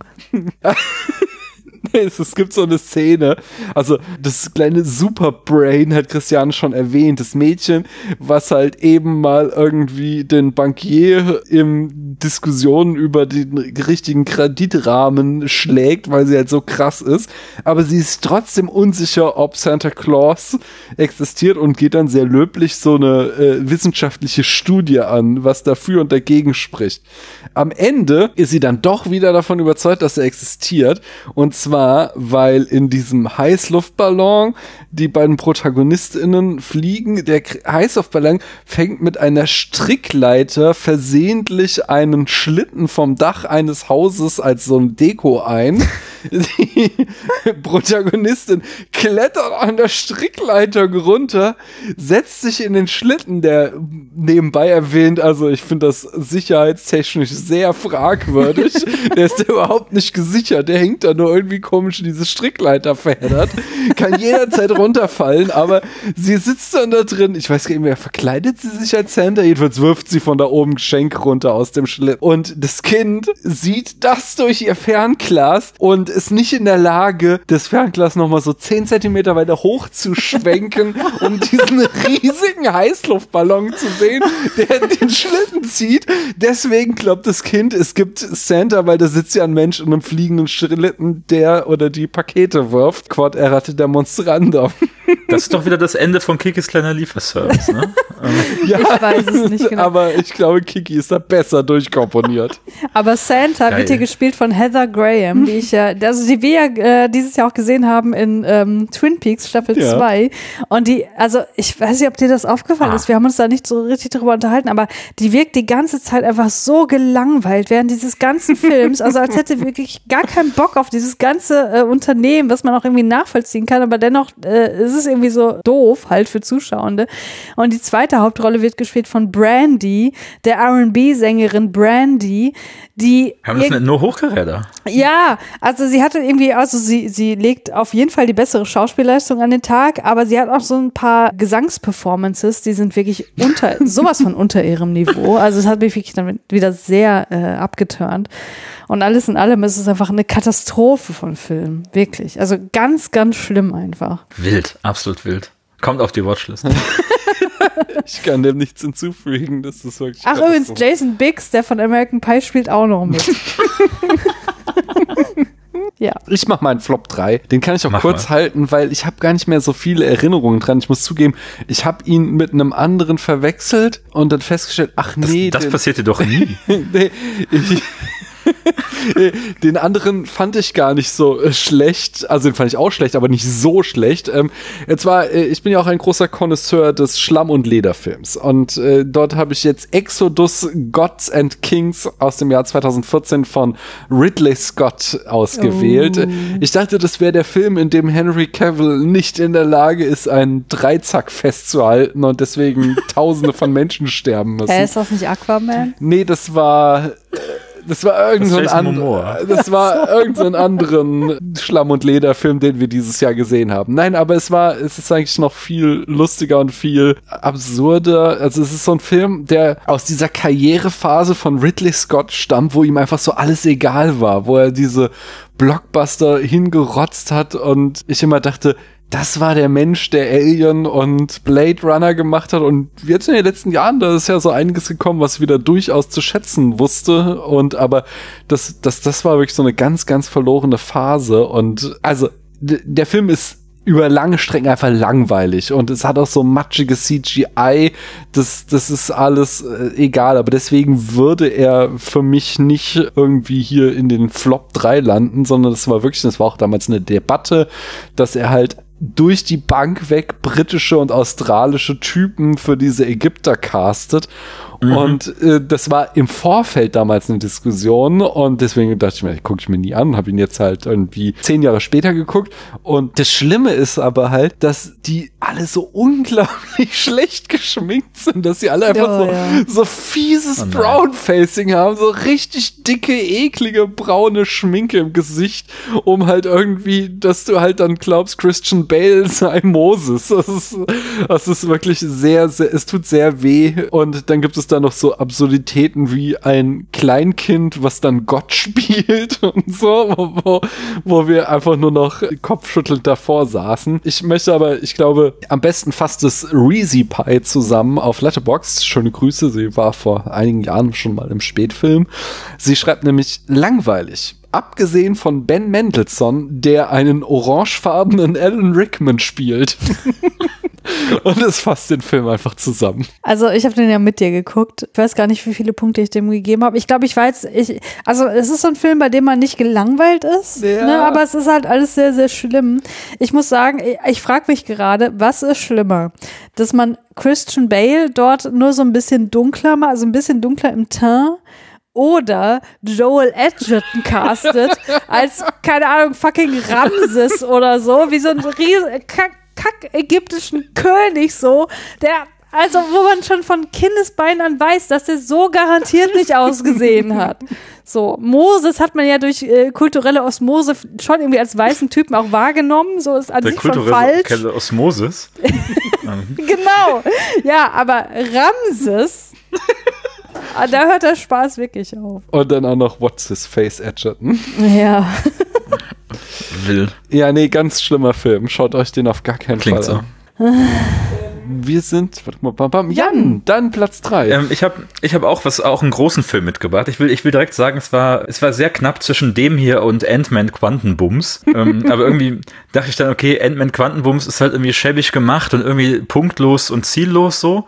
Viel schlimmer finde ich einen Film, auf den ich auch wirklich aus moralischen Gründen sauer bin und den ich wirklich nicht äh, nachvollziehen kann. Und der war auch schon zwischen uns Thema. Das ist Licorice Pizza. Oh. äh, Paul Thomas Anderson, genau. Und ich glaube, also wenn man so Rezensionen liest, dann wird ja ganz oft erzählt, wie er sich so spielerisch in eine Version seiner Kindheit und Jugend ähm, in die 70er zurückversetzt und wie das alles so in so warmen Farben und so körnig und das ist alles so liebevoll. Und ganz ehrlich, also, was ist das für eine Vision von meiner Kindheit? Die Sachen, die ich besonders liebe und vermisse, sind irgendwie Frauenhass und Antisemitismus. Also, ich weiß auch nicht, der, also, der, auch der ganz, ganz, der ganz, ganz furchtbare anti-asiatische Rassismus, der Boah, so, also schlimm, den nicht, ey. nicht die Figuren, sondern der Film einfach wirklich stark vertritt. Und es ist einfach ganz, ganz unangenehm zu gucken, auch diese gesamte sexuelle Beziehung da, ich weiß nicht, und diese ganzen geifernden Männer und dann dieser ganze Male Gaze. Das ist also mir wirklich jede Minute davon komplett unangenehm. Ich weiß nicht, was bei diesem Film schief lief. Und ich weiß vor allem nicht, warum der immer noch sehr gut wegkommt. Und das ist vielleicht auch schon äh, alles, was man dazu sagen muss. Und das, obwohl Tom Waits mitspielt, hat mich da wirklich so das, das Gegenteil von erreicht. Ich war richtig so frustriert bis wütend nach dem Film. Ging mir, also ich war eher wütend als frustriert, weil ich habe mir davon jetzt äh, sowieso nicht so viel erhofft, weil ich bin jetzt nicht der allergrößte Paul Thomas Anderson Film. Äh, heißt Ja, ich so? etwa. Heißt der so, ja. Ja, ja. Äh, Fan. Ich äh, weiß einige seiner Werke durchaus sehr zu schätzen, aber was mich halt in diesem Film halt extrem gestört hat, ist, der kann meinetwegen für diese Frau dort schwärmen und so. Und auch meinetwegen kann der Film auch darstellen, wie kacke er die ganze Zeit ist und wie viel er einfach Scheiße baut und so, aber dass er sie am Ende damit auch noch kriegt, das war für mich dann so der, der Sargnagel. Das ist das ich dachte, Schlimmste. das, da, soll ich den jetzt wirklich ernsthaft geil finden, diesen Typen? Weil nein, das Die ganze Idee von Romanze in dem Film ist Ja. so unerträglich. Richtig schön. Ah. Hätte man es so geframed, dass sie das nur aus Verzweiflung tut, so meine, okay, hätte ich auch noch mit leben können, aber Ja, sie findet ihn ja wirklich geil am Ende. Das hat mich aufgeregt. Was will sie eigentlich von ihm? Da sind wir wieder. Ja, das ist Ähm, der, wirklich, das ist der, der, der Prototypenfilm dafür. das ist der Prototyp für, für ganz schlimm. Und da spielt ja auch noch Bradley Cooper mit, ne? Ja. Das ist mehr ein Kiki, äh, Kiki-Mann, ne? Ja, der ist so in between, würde ich sagen. Der okay, dann Sean Penn spielt auch in dem Film mit. Der ist auch Kiki. Sean Penn ist absolut kicky. Absolut, oder? bin von dem Konzept nicht überzeugt. Aber ich bin auch nicht von Licorice Pizza überzeugt. Ähm, aber also ich bin auch nicht so emotional wie ihr. Für mich war das ein Film. Ich habe den angefangen und dann habe ich ihn einfach vergessen. Und irgendwie Monate später ist mir aufgefallen, ich habe den Film nie zu Ende geguckt und ich habe es halt auch nicht vermisst. Alles richtig gemacht. Ja. Aus der Treppe weiß ich, er endet vor einem Kino. Aber das, das habe ich im Film selbst auch schon wieder vergessen. Boah, furchtbar einfach. Ich fange mal mit meinem Flop Platz 2 an. Mhm. Da sind wir wieder beim Erotismusfilm. Also, ich weiß noch, was Christiane, ich habe einen starken Verdacht, was Christiane noch in ihrer Flop 3 hat und das kann ich ja gar nicht, also, nein, das kann, ich- das kann, äh, anyway, ich hole aus. Nein, dieser Film, der ist wirklich stellvertretend exemplarisch für viele schlechte Erotismusfilme, die ich dieses Jahr gesehen habe. Und das schlimm, also, da kann der Film vielleicht nichts für, weil er das vielleicht nie drauf angelegt hat, ein Erotikfilm zu sein, aber dass der halt auf irgendwelchen besten Listen auftaucht. Am schlimmsten in dieser Beziehung fand ich, dass er halt kein Mühe erotisch ist, so, sondern der ist nur auf diesen besten Listen. Habe ich den überhaupt schon genannt? Nein, habe ich nicht. Äh, es geht um The Brown Bunny aus dem Jahr 2003 von Vincent Hey. Gallo. Und der ist nur berühmt dafür, dass es am Ende eine Szene gibt, in der Chloe Sevigny ihrem damaligen Boyfriend Vincent Gallo einen unsimulierten äh, Blowjob vor der laufenden Kamera gibt. Und deswegen meinen Leute, der gehört auf solche besten Listen. Aber auch dieser Blowjob ist halt nie irgendwie romantisch oder erotisch, sondern ist halt komplett vermurkst wie dieser ganze Film. Und das, das Geilste ist, dass ich mir dann irgendwie noch die Wikipedia-Artikel durchgelesen habe und Vincent Gallo mittlerweile ähm, überzeugter Republikaner ist und sich für ein Verbot von Pornos stark macht. Oh Mann. Aber das, das, wie gesagt, das ist nur so eine, so eine Randanekdote an diesem Film. Das Schlimmste ist echt, dass man über ungezählte Minuten, also man denkt echt, das sind Stunden, und dabei ist der Film wirklich nicht so lang, sieht man halt irgendwie, und es zieht sich wie heißer Teer an einem Sommertag durch so eine dreckige Windschutzscheibe, Vincent Gallo beim Autofahren und er ist so ein ganz großer Künstler, der so ganz heftig leidet. Das muss man sich dann halt angucken. Einfach so ein, so ein random Dude, der halt irgendwie mit leidendem Gesichtsausdruck Auto fährt. Ich habe noch zwei Anekdoten. Einmal, Vincent Gallo hat ein- irgendwann mal rumgeheult, dass er mit seinen Filmen deshalb in Cannes oder Sundance nichts gewinnen würde, weil er keiner Minderheit angehöre. Ich habe einen ziemlichen Verdacht, dass es da noch andere Gründe geben könnte. Aber also die beste Anekdote rund um den Film ist, dass halt Roger Ebert den beze bezeichnete diesen Film als den schlechtesten, den er jemals in Cannes gesehen habe. Und daraufhin nannte Vincent Gallo äh, Roger Ebert ein fettes Schwein und wünschte ihm den Krebs an den Hals. Alter. Aber. Roger Ebert hat den ultimativen Mic Drop dazu gebracht, nämlich er sagte, It's true, I'm fat. But one day I will be thin and he will still be the director of The Brown Bunny. Und zu guter Letzt noch Caleb, ähm, die schreibt auf Letterboxd. Dies ist bei weitem einer der selbstverliebtesten Scheißfilme, den ich je gesehen habe. The Brown Bunny ist der Grund, warum manche Leute Arthouse hassen. Das Drehbuch ist bestenfalls lächerlich mit seinen plumpen Dialogen und schrecklichen Charakterisierungen. Das schlimmste Vergehen von allem ist, dass es wahrscheinlich der langweiligste Film ist, den ich je gesehen habe. Ich konnte nicht glauben, dass der Film nur 90 Minuten lang war. Auf die berüchtigte Szene gehe ich gar nicht erst ein, weil sie einfach egal ist. Spielt da ein braunes, äh, braunes Kaninchen irgendeine Rolle?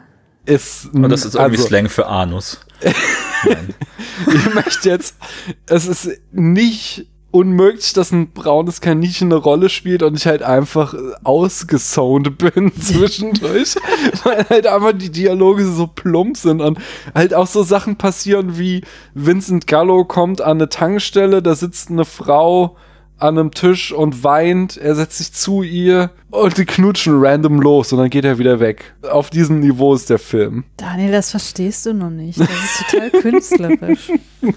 Das erzählt was Du fettes über Schwein. die Einsamkeit. Es tut mir so leid. Ich bin einfach nicht auf dem Niveau wie Vincent Gallo. Ja, ja. Weiter im Text. Wie ist denn die Reihenfolge? Das war mein Flop 2. Dann kommt jetzt Jans Flop 2. Oh, mein Flop 2, okay. Aufgepasst. Wir haben heute, glaube ich, schon das eine oder andere Mal rausgefunden, ich mache gern so chronologische Großprojekte, ja. Ja. Manchmal ist das auch medienübergreifend. Ich habe dann auch, als ich alle Assassin's Creed-Teile gespielt habe, habe ich dann natürlich auch mit einem Assassin's Creed-Film reingetan. Ähm, um den geht's aber nicht. Es gibt noch einen schlimmeren. Und zwar, wer gerade mir so auf Instagram und sonst wo folgt, kriegt mit, ich äh, spiele gerade alle Need for Speed-Teile chronologisch. Ich habe irgendwie so das Genre Rennspiel für mich entdeckt oder neu entdeckt. Und irgendwann muss man halt durch den Film Need for Speed 2014 dann auch durch. Ist da mit Aaron Paul? Ja, tatsächlich, ja. Warum merkt ihn mein Hirn sich sowas? Ja, weil wir Das alle Ding ist, Aaron Paul liebten bei Breaking Bad und dann hofften, es wird was aus ihm und dann hat er Need for Speed gemacht. Ich kannte ihn gar nicht und ist auch vielleicht die größte, die größte Nicht-Figur, die einen Film hervorgebracht hat. Ich Oh. weiß es nicht. Ähm, also der, genau, der Film flog dann so bei Netflix rum. Ich dachte, ist ja praktisch, guckst dir Need for Speed an. Da war nicht mal die Action interessant. Ne? Also es wäre ja durchaus möglich gewesen, dass man mit dem Budget auch so eine Seite aus dem Fast and Furious Buch nimmt und da ein bisschen was auffährt, aber es ist wirklich der generischste Orange und Blau Action-Autorennen-Dings, äh, über dem nie so richtig Tempo aufkommt. Auch diese ganze, die ganze Geschichte ist mega hanebüchen, wer jetzt im Gefängnis ist und wer nicht mehr. Dann gibt's da irgendwie dieses, also eben, man merkt richtig beim Schauen, wie unfassbar angestrengt das Drehbuch ist, irgendwie ein Rennen herbeizuführen, dass da irgendwie endlich Auto gefahren werden kann. Das bleibt, die Logik und jegliche Kohärenz, da bleibt dabei komplett auf der Strecke. Es gibt diese Dudes, die dann so Dude-Witze machen, irgendwelche Ärsche sich angucken. Dann gibt's eine Szene, wo sie ganz überrascht sind, weil eine Frau doch Ahnung von Motoren hat. Daraus macht der Film aber dann auch nichts mehr. Dann muss er irgendwann noch mal in Unterhosen dastehen, völlig egal. Hauptsache bald geht das Rennen los. Das war wirklich, das war ganz, ganz, ganz schlimm. Aber Jan, Ich kann nicht, ja. steht das Rennen nicht für etwas anderes? Das Rennen, das Rennen stand für meine persönliche Reise, dass der Film bald vorbei ist. Also, es hat sich nämlich genauso zäh angefühlt. Ich weiß es nicht. Das war, also das war wirklich, das, also ha harter Contender für den schlechtesten Film, den ich dieses Jahr gesehen habe, definitiv. Ähm, Need for Speed 2014. Ja, Aaron Paul ähm, kannte ich nicht. Dominic Cooper, ähm, ich weiß also so, so nondescript, also wirklich so ag- aggressiv charakterlose weiße Männer dann noch irgendwie. Es, also es ist ganz, ga- ganz, ganz schlimm. Ich weiß nicht, wer sich damit irgendwie identifiziert oder irgendwie Spaß rauszieht. Ich Ähm, glaube, das, muss ist ein- also. das ist ein Film über Drogenabhängigkeit. Jan. Also Need for Speed Okay. sagt es ja schon. Und wenn die die ganze Zeit darauf schon, warten, ja. dass das Rennen endlich beginnt, also wenn auch wirklich gar kein anderer Lebenszweck mehr da ist, vermeintlich, ich glaube, das du solltest es nochmal unter einer anderen Perspektive Ich werde mir den auf jeden Fall nochmal angucken. Das ist übrigens derselbe, derselbe Regisseur, der jetzt diesen Hidden Strike gemacht hat, der gerade auf Netflix ist, mit irgendwie hier Jackie Chan. Der kam auch nicht ganz so gut weg, glaube ich so. Wobei man muss hier dem äh, zweiten Protagonisten Dominic Cooper zugutehalten. Er hat damals bei dem grandiosen Abraham Lincoln Vampire Hunter mitgemacht. Oh Gott. ja, und im Warcraft-Film war der doch auch, oder? Ah. Ähm, Der also- hat, ich Den hätten wir fast gestern geguckt. wirklich, der war gar nicht so schlecht, der Warcraft-Film. siehst du? Ich würde lieber, lieber zwölfmal am Stück den gucken, als einmal Need for Speed. Okay. Sind denn die Autos wenigstens ansehnlich? Es sind halt irgendwelche Autos. Also ich hatte, also selbst dieses, ich weiß nicht, das ist ja schon über die Phase hinaus, wo so bei Need for Speed bei den Spielen so Tuning und Unterbodenbeleuchtung irgendwie angesagt war. Ähm, aber für den Film hätte es vielleicht noch was her, ich weiß nicht. Also Oh, der Regisseur Nein, hat nein, auch nein. Expendables 4 gemacht. Äh, Da haben die lieben Freunde von Cinelog äh, sehr geschimpft dieses Jahr drüber. Also die, die, die waren wirklich sauer über diesen Film. Also bist der, du gerade zufällig bei Letterboxd auf dem, auf dem, äh, Ja, ja. auf der Seite von dem Regisseur? Äh, der- Der sieht, der sieht doch auch schon aus wie der langweiligste Mann der Erdgeschichte. Und dabei scheint er auch nicht viel Talent zu haben. Jan, ganz kurzer Exkurs wieder. Ja. Bring in eine Rangreihenfolge Need for Speed, Forza und Gran Turismo. Also erstmal macht Need for Speed was ganz anderes als die beiden anderen Reihen, äh, nämlich eher Arcade Racing als Simulation. Und zweitens brabbel ich auch nur so daher, ich habe keine Ahnung. Ich habe Achso, die weil Gran Turismo ist auch eher angerührt. Arcade, habe ich mir sagen lassen. Gran Turismo Ach so, habe ich okay. als, als Teenager gespielt zum Abwägen. Das habe ich geliebt. Und zwar aus einem spezifischen Grund. Die Autos können nicht kaputt gehen. Wenn man so untalentiert Das ist bei Need for Speed auch ich, erst ab dem vierten Teil Ah, tatsächlich. wenn du, wenn du so untalentiert bist wie ich und ständig in irgendwelche Banden reinrasselst, dann ist das bei Gran Turismo ganz egal, sondern du kannst einfach weiterfahren. Und dann habe ich PGR, so, Project Gotham Racing habe ich noch ein bisschen gespielt, das mochte ich gern, aber ja. Also ich habe bei Julius, äh, glaube ich, Gran Turismo und Forza gespielt. Und Forza ist ja äh, Xbox Exclusive, ne? Deswegen kann ich das jetzt nicht spielen, aber das fand ich wirklich, wirklich gut. Weil es so Ich schöne Landschaften hat. Das ist eh, das ist immer das Geilste bei solchen Spielen. Kommt übrigens auch in einem Film nicht vor. Ich bin ja nun wirklich kein Autonarr oder so. Ne? Das bedeutet mir alles ganz. Ich bin, glaube ich, seit zwölf Jahren nicht Auto gefahren.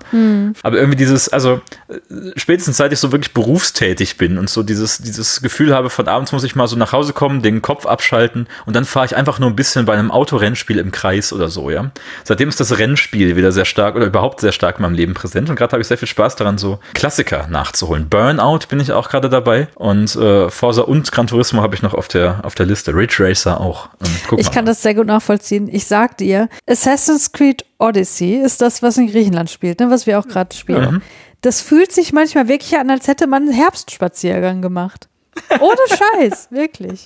Als hätte man an seinem Tag irgendwas geleistet, aber nein, man saß nur auf dem fucking Sofa rum. man muss ja auch nicht alles nach Leistung immer bemessen, immer Ja, diese kapitalistischen Maßstäbe. Wenn man sich Ja. ein bisschen entspannt und wohlgefühlt hat, dann hat man auch was geleistet, Christian. Ja, Ja, du hast hoffe ich. recht. Versuche ich mir auch immer wieder zu sagen. Christian, hast du denn recht mit deinem Platz zwei der Flops?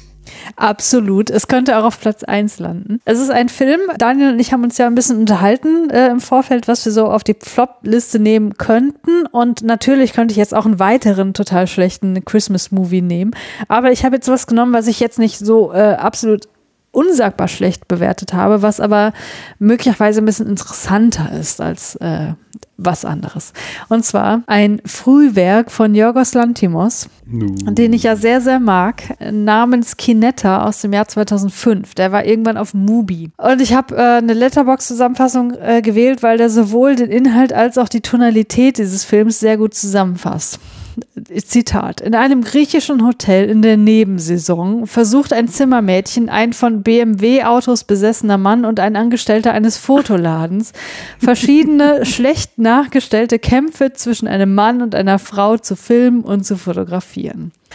So. Das ist, also, allein dieses Wort Nebensaison ist schon so langweilig und das ist halt das, was diesen Film auch charakterisiert.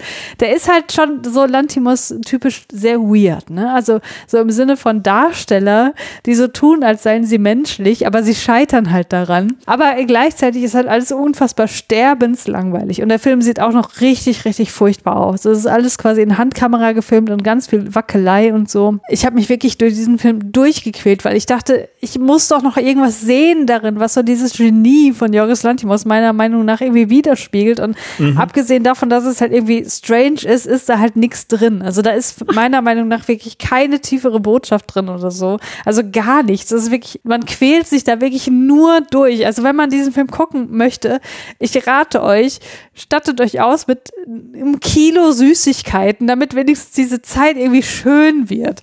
Also Margot Labbett schreibt auf Hyperreal Film Club folgendes. Trotz des Klangs der merkwürdigen und irgendwie faszinierenden Handlung war meine Sichtung von Kinetta gelinde gesagt eine Herausforderung. Der Film war so extrem düster, dass er zeitweise an der Grenze des Unerträglichen war. Im gesamten Film gibt es wahrscheinlich weniger als 15 Minuten tatsächlichen Dialog. Er ist schmerzhaft langsam und ziellos. Es gibt weder eine konkrete Handlung noch eine echte Charakterentwicklung, aber vielleicht ist das ja Absicht. Jede Szene, in der jemand ein Sandwich isst oder ins Nichts starrt, und davon gibt es eine ganze Menge, verströmt ein Gefühl von existenzieller Langeweile. Normalerweise finde ich Filme, die die Schönheit in der Alltäglichkeit des Lebens zeigen, besonders fesselnd. Aber hier ist es einfach nur pure Sinnlosigkeit. Sagen wir einfach, dass ich Go-Kart fahren noch nie so nihilistisch und langweilig gesehen habe. Der Nihilismus des Go-Kart-Fahrens. Ja, das ist wirklich nur für Komplettisten gedacht. Also geil. Ich sehe heute ein Autorennthema in unserem Abend. Man kann das als Double Feature nehmen mit Crash von was weißt schon, Crash, dieser Film, wo die Leute sich an Autounfällen äh, äh, aufgeilen. Ach so, äh, hier, ähm, ja, nicht äh, dem, dem großen Horrormeister, der jetzt auch bei Discovery mitspielt. Warte, lass mich kurz. Wes Craven? Nee. Nein. Der mit C, der hat irgendeinen Nachnamen mit C. Ja, ja, ja, ich komme gleich drauf. Lass mich einen Moment. Ein Horrormeister äh, mit David Cronenberg. Ja, der spielt ah. jetzt in, in, Star Trek Discovery mit, nicht? Dessen Sohn macht auch ganz anständige Filme. Den habe ich nie gesehen, weil ich immer nur gehört habe, dass das, glaube ich, schon zu hart ist, dass mir die so eine Filme nicht gefallen werden. Aber die ist ziemlich hart, aber war auch interessant. Die Vaterfilme finde ich schon sehr gut.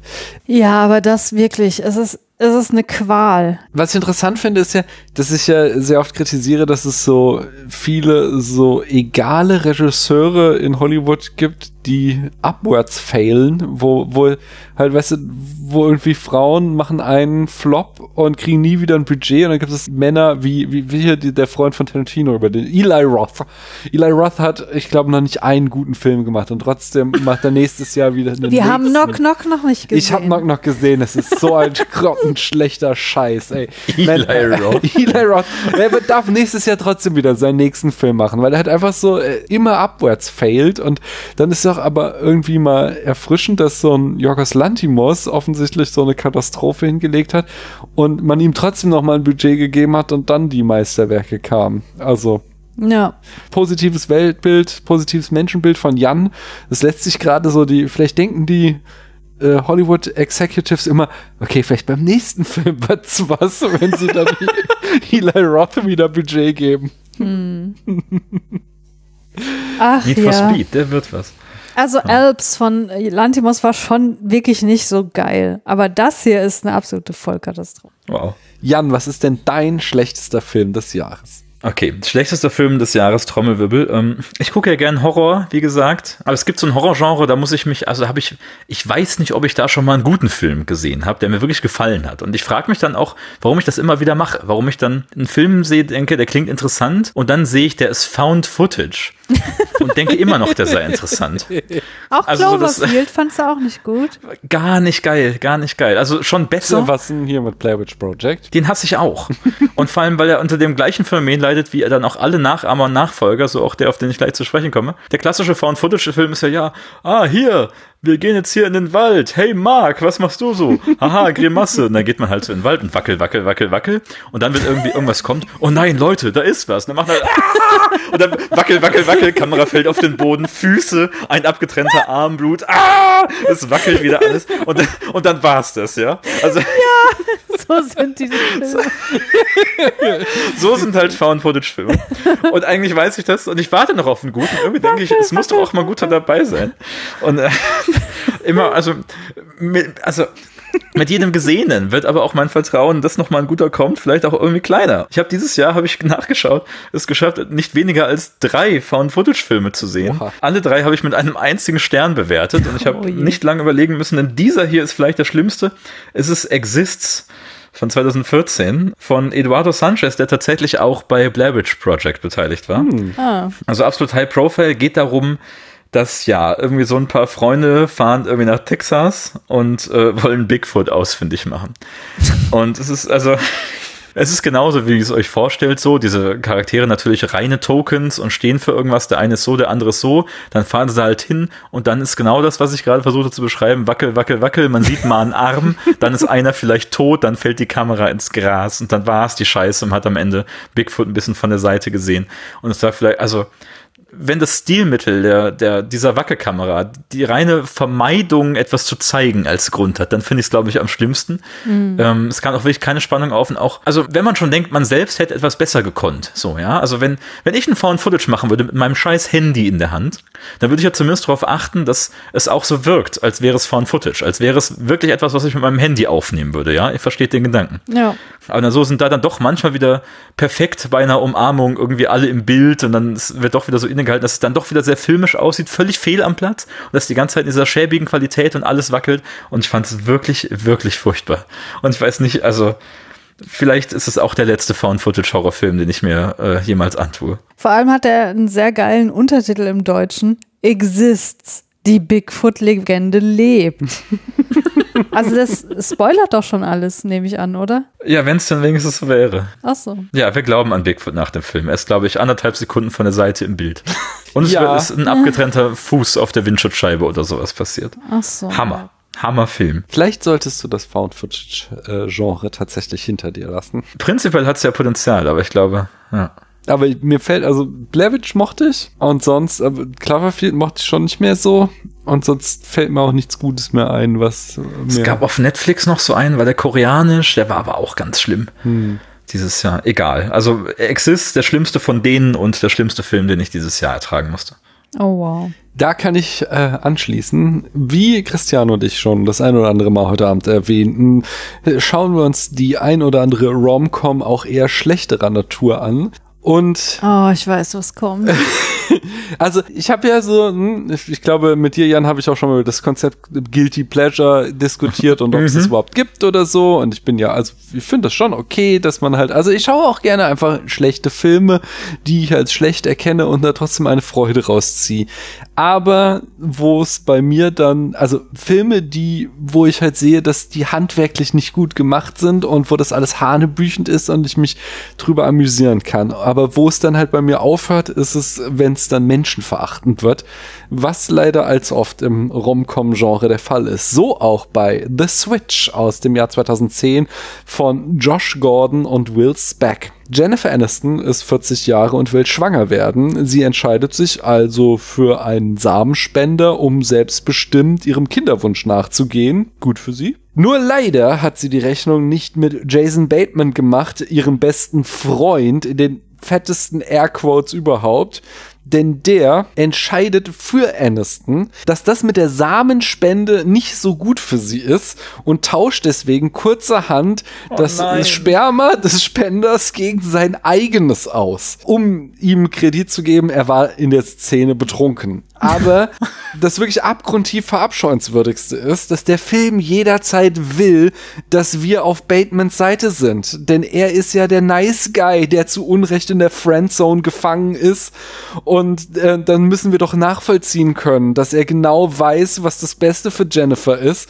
Und deswegen, äh, wenn sie dann unwissend gegen ihren Willen von Batemans Samen geschwängert wird, dann müssen wir doch verstehen, dass das einfach nur gut für sie ist. Ich meine, what the fuck? das ist der Das ist so schlimm. das ist wirklich, wirklich schlimm. Und ich habe auch nichts mehr zu sagen, außer Nick Nanny, äh, der auf Letterbox schreibt, even by movies about cum standards, it's bad. Ich habe dazu auch nichts hinzuzufügen. Das ist einfach grauenhaft. Wahrscheinlich noch der schlimmere Movie about Come. Ich musste als dieser von, von Spike Lee, an den ich gerade denken musste, wo Anthony Mackie lesbische Paare schwängert. ähm, egal.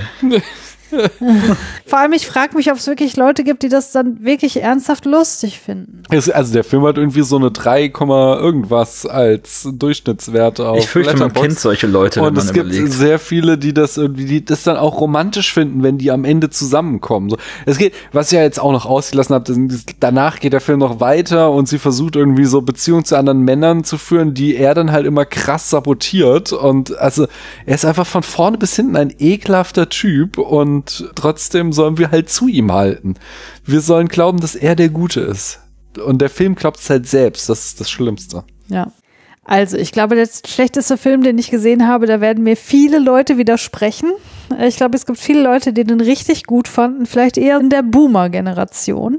Aber ich habe den jetzt zum ersten Mal gesehen und ich fand den einfach sterbenslangweilig. Und es ist mir auch ein bisschen peinlich, dass das mein Hauptkriterium ist, warum ich den so kacke fand. Aber es Ich ist, versuche jetzt schon zu raten, was es wird, ja. es ist neuneinhalb Wochen von Adrian Lyne aus dem Jahr 1986. Also ich habe ja einige Erotismusfilme mit Daniel mitgeschaut und von allen, denen wir geguckt haben, war das mit Abstand der absolut langweiligste. Es hat halt im Grunde keinen Plot. Der Plot ist, zwei Menschen beginnen eine Affäre. Punkt. So. Und dann sehen wir ihnen halt dabei zu, wie sie das tun, wie sie sich treffen in unterschiedlichen Locations und da halt miteinander gewisse Dinge tun. Und das ist halt irgendwie alles so. Und das ist halt, finde ich, für heutige Verhältnisse einfach zu lame. Ich kann verstehen, dass es irgendwie in dieser Zeit was sehr Verruchtes war und auch wie sie das strippt und so, dass es irgendwie so eine gewisse Ästhetik einfach geprägt hat, so. Aber ich kann ja nicht umhin, das mit meinen heutigen Augen zu sehen. Und aus meiner Perspektive war das einfach sehr, sehr, wie sagt man denn, was ist das äh, Wort für, wenn etwas sexuell eher verschlossen ist? Was kann man da sagen? Spießig, verklemmt. Ja, verklemmt. Es war eher so ein bisschen verklemmt. Okay. Und das Schlimmste war aber äh, wirklich Mickey Rourke. Ähm, ich habe vor, also ich kenne Mickey Rourke natürlich, aber nur in seiner heutigen Inkarnation. Ja, also ich weiß, wie der heutzutage aussieht und Leute haben immer so gesagt, oh, der sah mal so gut aus und so. Und ich habe den gesehen und dachte Die so, meinen den Film, ne? ja, ja. Und ich habe den gesehen und dachte so, ja, okay, ist halt irgendein random white Dude. So, ja, ich sehe schon, dass er irgendwie ganz nett aussieht und so, aber äh, der hat halt irgendwie für mich keinen Charakter gehabt. Und das Schlimmste ist also was er heute hat, meiner Meinung nach, aber das Schlimmste ist, dass er den ganzen Film nur geflüstert hat. Das hat mich so wahnsinnig gemacht. Egal in welcher Situation, ob er irgendwie mit ihr gerade irgendwie Sex haben will oder irgendwie im Büro ist oder so, der hat die ganze Zeit nur geflüstert. Und ich habe mich so manipuliert gefühlt, weil ich dachte, boah, ich soll den jetzt gerade mega hot finden. Und es funktioniert halt von hinten und vorne nicht. Und wie heißt sie? Nicht Michelle Hunziker, sondern so ähnlich. Kim Basinger. ja, fand ich auch Nicht jetzt. Michelle Hunziker, aber so ähnlich. Du bist bei Daniel in die Lehre gegangen. Ziemlich, ziemlich krass. ähm, die fand ich jetzt, also ist halt auch total persönlicher Geschmack und so sehe ich auch ein, aber äh, fand ich jetzt auch nicht so sexy. Und ja, also mein größter Kritikpunkt ist einfach super lame. Und Willem van der Zanden schreibt auf Letterbox und äh, ich glaube, das trifft hier wirklich zu. Adrian Lyne is a man with a penis and that's pretty much all there is to him. Und so fühlt sich einfach dieser Leute, habt ihr gesehen, dass der dieses Jahr, nee, letztes Jahr einen neuen Film draußen hat mit Ben Affleck und der, die Beschreibung klingt eigentlich genauso. Der Regisseur, der, ich habe Okay. ich hab sehr viel von dem Regisseur gesehen. Das ist so ein Anna Gianas Film äh, mit, mit Ben Affleck, den hat der Sneakbot natürlich auch besprochen. Ach so. ja, der, genau. ist, der ist richtig langweilig auch, ja. Aber der hat auch andere Filme, die ich gar nicht ganz schlecht fand. Aber was ich, was ich, du bist jetzt noch schon noch drüber hinweggegangen. Christian hat mich gerade Boomer genannt. Nein, hab ich nicht. Ich habe eher so an Leute wie, was weiß ich, andere Leute gedacht. Also ich habe ja so eine Liste äh, konzipiert, wo ich halt, als ich das Genre kennenlernen wollte, irgendwie äh, die besten Filme und dann habe ich halt geguckt, so was steht auf Listen, besten Listen, Erotismus, besten Listen weit oben und habe dann so eine Meta-Liste auf Letterboxd kreiert und da stand er halt sehr weit oben und wir haben irgendwann über die Filme gesprochen, da sagte ich zu Christiane, ah ja, den, den habe ich als Teenager gesehen und fand ihn unglaublich sexy und dann sagt Christian, ja, dann lass uns den doch noch mal schauen und wenn sie jetzt sagt so, ja, das ist so ein Film, den Boomer gut findet, dann meint sie definitiv mich. Nein, guck mal, der ist von 1986. Ich rede von Leuten, die 1970 geboren sind und den, als er rauskam in ihrer Teenagerzeit, Das geil ist aber fanden. auch Gen X, nicht keine Boom. Anyway, äh, das ist ja auch nicht der Punkt. Ich, also, ja, ich also ich habe da eine gewisse nostalgische Färbung und ich finde halt auch so diese 80er Ästhetik und die Musik und so ganz nice. Aber der, der ist schon ziemlich lame, vor allem die Story ist ja, dass äh, er sie in immer tiefere sexuelle Abgründe führen soll. Ja, und die Abgründe sind dann, sie essen Sahne direkt aus dem Kühlschrank. ja, und die Situation, äh, die es dann halt auch zum Bruch der Beziehung führt, ist, dass er von ihr möchte, dass sie Sex mit einer anderen Frau hat. Und das findet sie so pervers, dass sie dann wirklich Schluss mit ihm machen muss. Also ich finde ihn auf so einer gesamtgesellschaftlichen Ebene halt spannend. Ne? Mhm. Also diese unterschiedlichen Betrachtungsweisen, die man auf diesen Film werfen kann. So, also wie wir im Diskurs über sexuelle Präferenzen und so vorangekommen sind, das äh, ist schon interessant, wie Leute, die den heute zum ersten Mal gucken, wahrnehmen und so. Aber an sich als Produkt, an dem man irgendwie Freude haben kann, ist er dann doch eher ungeeignet. Sehr diplomatisch gesagt. Kennst du den ehrlich an? Ich, ich, das kommt mir so bekannt vor. Habe ich den früher mal gesehen, aber ich kann mich zumindest nicht erinnern. Der ist halt auch tausendmal durch die Popkultur. Also wenn du irgendwie ja. einmal Hotshots gesehen hast, ist glaube ich jede dritte Szene basiert auf diesem Film, weil das. Also die Bilder kommen alle sehr bekannt vor. Die Musik, diverse Szenen sind immer wieder zitiert worden und so. Das ist ja hat halt irgendwie schon einen großen Impact. Ja. Nee, ist ein, ist ein schlechter Film. Das ist wirklich der schlechteste ist des Jahres, finde ich doch erstaunlich. ich meine, wir haben Filme geguckt, wo Ben Stiller irgendwie sich verheiratet äh, und die Frau dann auf Biegen und Brechen im Hotel Resort wieder loswerden will, während er gleichzeitig an der anderen rumbaggert und uns natürlich auch als der Held verkauft wird. Aber Basic ja, Instinct war schlimmer. Ich habe neuneinhalb, Basic Instinct nicht, neuneinhalb Ach, Wochen. Ja. Ich habe dem mir auch ein Herz gegeben. Vielleicht erinnerst du dich, warum. es war nicht wirklich der schlechteste. Anyway, ähm, Jan, kommen wir aus den tiefen Tiefen in die hohen Höhen. Was ist denn der beste Film? Ach, jetzt Film? geht's los hier. Der beste Film aller Zeiten, okay. Den du 2023 gesehen hast und damit zwangsläufig der beste Film aller Zeiten. Okay, geil. Wir werden wieder ernst. Nein, Leute. Äh, manchmal, manchmal ist es ja wirklich so, dass man so einen Film sieht und einfach weiß, das ist der neue eigene Lieblingsfilm. Wisst ihr, was ich meine? So, ja. also manchmal, manchmal hat man einfach diese Magie. So, ich habe dann auch direkt am selben Tag nochmal geguckt, glaube ich. Ist ein Film, der niemandem mehr gehört und deswegen auch leicht irgendwie auf archive.org und überall abrufbar ist. Immer ein Vorteil. Der Film ist von 2003 von Tsai Ming Yang, taiwanesischer Film und heißt Goodbye Dragon Inn.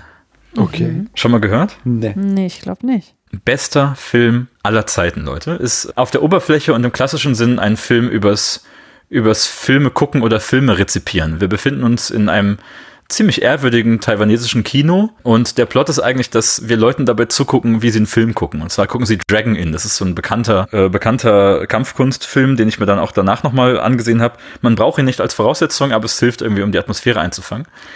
Ähm, dieser Film läuft ein allerletztes Mal und das Kino schließt eben. Wir haben ganz viel von dem Film spielt eben mit dieser Abschiedsromantik und äh, das Kino hat sich verändert, die Kinokultur hat sich verändert. Es sitzt auch ein Schauspieler aus dem Dragon Inn-Film, sitzt dann in der Vorstellung von Dragon Inn, also alles dann doch ein bisschen Meta. Und es ist super schwer in Worte zu fassen, aber vor allem hat mich daran begeistert, was es so für so ein Mood-Piece eigentlich ist. Also ich war am, am selben Abend nach dem Film war ich fest davon überzeugt, dass es in der, dass es in der Realität geregnet hatte weil, weil das in dem Film so, so deutlich und, und, und so krass rübergebracht war irgendwo. Mhm. Und wie gesagt, wir, also so richtigen Plot gibt es nicht. Es ist super ruhig.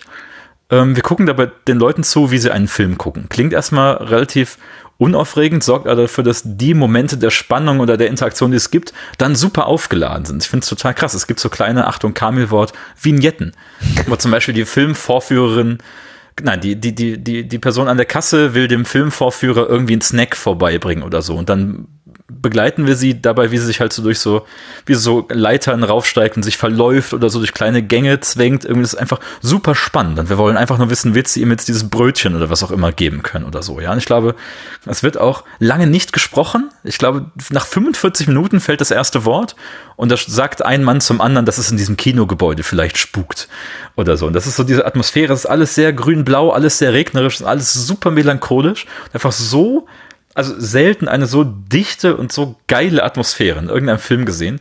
Ist was für, ja, Film- und Kinoliebhaber und die irgendwie in dieser Kultur hängen, aber lässt sich auch so einfach als, ja, dieses Art, diese Art von melancholischem Abschiedsstück irgendwie gucken, finde ich unfassbar berührend, unfassbar bewegend. Hätte ich null mit gerechnet und es einfach, also hat zumindest so meine, meine Sehgewohnheit noch einfach herausgefordert, weil es irgendwas ganz anderes ist. Und ich glaube, für viele Leute klappt das nicht und das ist auch voll okay. Ähm, aber mich hat es komplett eingefangen. Ich war dann spätestens nach, weiß nicht, 20 Minuten oder so komplett in diesem, in diesem fiktiven Kinosaal versunken und habe dann eben äh, mit diesen Leuten diesen Film angeschaut, immer wieder in Ausschnitten. Also wirklich phänomenal. Ich kann, ich kann gar nicht genug äh, äh, Lobpreisungen hier rausgeben für, für Goodbye Dragon Inn. Unfassbarer, wirklich unfassbarer Film. Klingt gut. Ja, das klingt sehr nice und ich glaube, ich habe den schon relativ lange auf der Watchlist, weil sehr viele aus meiner Letterbox-Bubble den sehr hoch bewerten. Hm, also ich, ich sehe ja auch vor allem fünf Sterne Wertung und so in meinem ja, genau, äh, genau. Umkreis, ja. Und ähm, was du jetzt zuletzt gesagt hast, das ähm, finde ich ganz interessant, weil ihr kennt das ja sicherlich auch, dass wenn in einem Film ein anderer Film gezeigt wird, weil gerade der Protagonist mhm. oder die Protagonistin einen Film guckt und dann sieht man halt für ein paar Minuten diesen anderen Film, dass man dann so richtig rausgeholt wird, weil man denkt, ach ja, es ist ja noch ein anderer Film, den ich hier eigentlich gucke. äh, spielt der auch so damit so ein bisschen? Äh, es spielt spannenderweise genau damit und also das ist, ist super schwer zu beschreiben, aber das Sehverhalten der Figuren, die den Film gucken, spielt auch eine Rolle. Manchmal gibt es so Situationen, wo da wirklich die Kameraposition ist quasi aus einem anderen Kinositz und mhm. dann vergisst du kurz, dass du nicht in diesem Kino mitsitzt. Ja, ja. Ähm, Okay. Sowas. Also, ja, ich finde es wirklich geil gemacht. Und ja, die, ich finde die Wahl des Films eben auch spannend, der so als Klassiker ja. dann eben auch eine gewisse Stimmung mitbringt und vermittelt, die dann auch da wieder eine Rolle spielt. Also, man muss ihn nicht vorher gesehen haben, aber es hilft irgendwie für ein bisschen für diese intertextuellen Bezüge. Und ich kann mir auch selber nicht genau vorstellen, welche, welche kulturelle Relevanz dieser Film in Taiwan hat. Mhm. Aber auch das, also ich glaube, wenn man sich dann mit noch besser auskennen würde, mit taiwanesischer Kinokultur auch, dann wäre das noch viel mehr. Mhm. Ähm, so erstmal vor allem auf, auf Ebene der Atmosphäre Atmosphäre einfach krass. Ja, sehr schön. Danke. Ich war wirklich davon überzeugt, es hätte am Vormittag geregnet. Ich war mir ganz sicher, weil ich so in diesem Film drin war. Ja. Ja, nice. Klingt sehr, sehr gut. Und wie gesagt, sind 80 Minuten jetzt sofort abfeuern. Äh, irgendwo fliegt er rum. Christiane, dein bester Film des Jahres. Ja, ich muss hier ein bisschen schummeln. Daniel, du weißt ja schon warum. Weiß ich? Ja, weil das kein Spielfilm ist. Ach so, ja. Ah. Ja, ähm, also ich, ich musste halt irgendwann auch ehrlich mit mir sein und überlegen, was war so das geilste Kinoerlebnis 2023 und da gab es eigentlich nur eine Antwort drauf und das ist halt kein Spielfilm gewesen. Ich war das erste Mal zu einem Konzertfilm im Kino und das war Renaissance von Beyoncé aus dem Jahr 2023 Geil. und es ist ein ähm, Konzertfilm und ich will sagen, mit diesem Film revolutioniert sie das Genre des Konzertfilms und ich will euch darlegen, warum. Also, es, äh, es begab sich im Jahr 2023, dass Beyoncé eine Welttour gemacht hat. Keine Ahnung, vielleicht hat sie auch schon im letzten Jahr begonnen. Ich weiß es nicht so ganz genau. Ich bin halt auch nicht der absolute Überfan, ja, aber ich fand ihr letztes Album exzellent so. Ich habe das so unfassbar oft gehört, deswegen hat mich natürlich äh, das sehr gefreut, dass sie dieses ähm, diese Konzerttour irgendwie in einem Film verwurstelt, weil ich dachte, ja, keine Ahnung, 200 Euro für so ein Ticket ausgeben, wo dann nur Teenager um mich rumstehen, ist jetzt vielleicht auch nicht so geil, deswegen äh, schenke ich mir das. Aber sie hat auf jeden Fall 56 Shows gespielt äh, rund um die Welt, auch nicht auf jedem Kontinent, was auch kritisiert wurde und so, aber wie auch immer. Auf jeden Fall ähm, in diesem Konzertfilm ist ganz zentral ihr neuestes Album, was da heißt äh, Renaissance und das ist sehr stark geprägt durch Tanzmusik, äh, also Disco und House und auch Eurodance und so und vor allem auch durch Ballroom Culture. Das heißt, das, was man da äh, präsentiert bekommt, sowohl ähm, auditiv als auch visuell, ist halt sehr, sehr queer. Das heißt, das ist ein, finde ich, ein Feuerwerk für Menschen, die halt schwarze und vor allem auch queere Kultur lieben und vor allem auch die intersektionellen Elemente ähm, dieser beiden ähm, äh, Bereiche. Und was ich auch ganz toll fand, war, dass sie in diesem Film einen sehr großen Fokus auch darauf legt, ähm, das Konzerterlebnis aus der Brille der Fans, aber auch aus ihrer Brille irgendwie darzulegen, dadurch, dass man ganz, ganz viele Shots auf die Fans sieht, weil äh, das habe ich über TikTok und so auch schon mitbekommen, dass die sich unfassbar ähm, ja, auftakeln für dieses Konzerterlebnis und man da einfach total viel Liebe so auch von der Fangemeinde für ähm, diese Sängerin merkt und für diese ganze ähm, Kultur, die sie damit auch feiern möchte und so. Das heißt, es ist ähm, irgendwie ganz toll, was halt nicht so diesen unfassbar starren Fokus auf sie hat, sondern halt auch auf die ganze Fangemeinde und so. Ähm, das finde ich äh, vor allem ganz schön.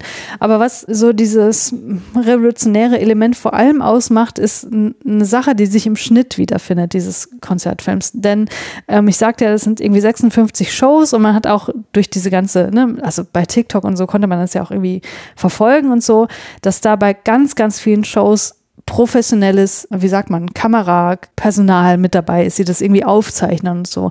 Und es zeigt sich halt in diesem Konzertfilm dahingehend, dass du halt, das ist so eine Art, äh, wie hier, ich glaube, Matthias Hopf, den ich gleich noch zitieren werde, der sagte, das bringt so eine Gleichzeitigkeit irgendwie rüber, dass du irgendwie einen Song hast und ähm, natürlich die Audiospur ist eine Audiospur, aber du hast halt auf der Videospur ganz, ganz viele Zusammenschnitte aus ganz vielen unterschiedlichen Shows, wo sie natürlich auch unterschiedliche Outfits trägt und so, wo du aber trotzdem flüssige Bewegung hast und trotzdem ändert sich das Outfit im Sekundentakt so. Das ist so geil.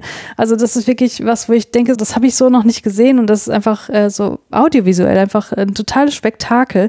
Das Kinoerlebnis an sich war halt auch ziemlich krass, weil ich war halt, ah, der ist glaube ich Anfang Dezember ist der angelaufen in den Kinos. Und ähm, dann war ich halt relativ anfangs äh, hier in Frankfurt in einem Kino und du hast halt gemerkt, dass da so nur totale Fans im Publikum waren. Ne? Die haben sich auch zwischendurch so unterhalten, so, boah, ja, wenn das gleich Lied gleich kommt, dann muss ich gleich heulen, wie im Konzert und so. Und du merkst so, so, die sind da so total investiert einfach, ne? Und dann fing es an und äh, ich war hier in diesem, wie heißt dieses Kino? Astor Film Lounge. Das ist so ein Luxuskino, wo man dann auch noch am Platz bedient wird. Und weil das Kino halt, es war eine ausverkaufte Vorstellung. Deswegen hat diese ganze, dieses ganze Prozedere, den Leuten ihr Popcorn zu bringen, halt ewig gedauert.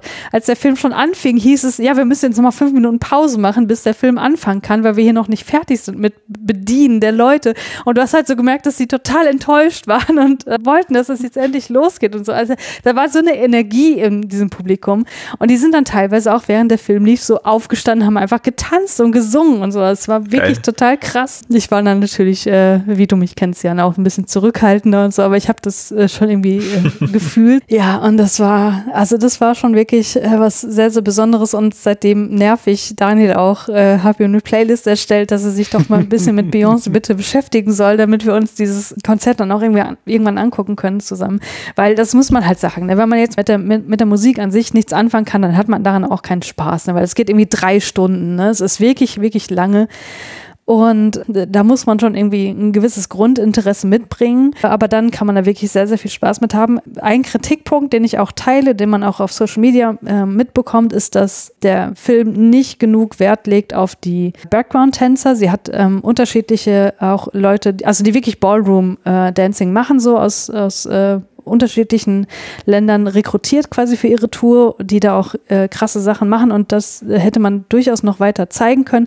Aber was sie durchaus ähm, sehr stark betont, ist auch die Diversität in ihrem ganzen, wie sagt man denn, Cast ist ja das falsche Wort, halt in ihrer Crew. Crew, ähm, sowohl auf der Bühne als auch äh, hinten und so. Das hat mir schon ähm, sehr, sehr gefallen. Das hat mir auch, äh, hat mich auch sehr berührt teilweise.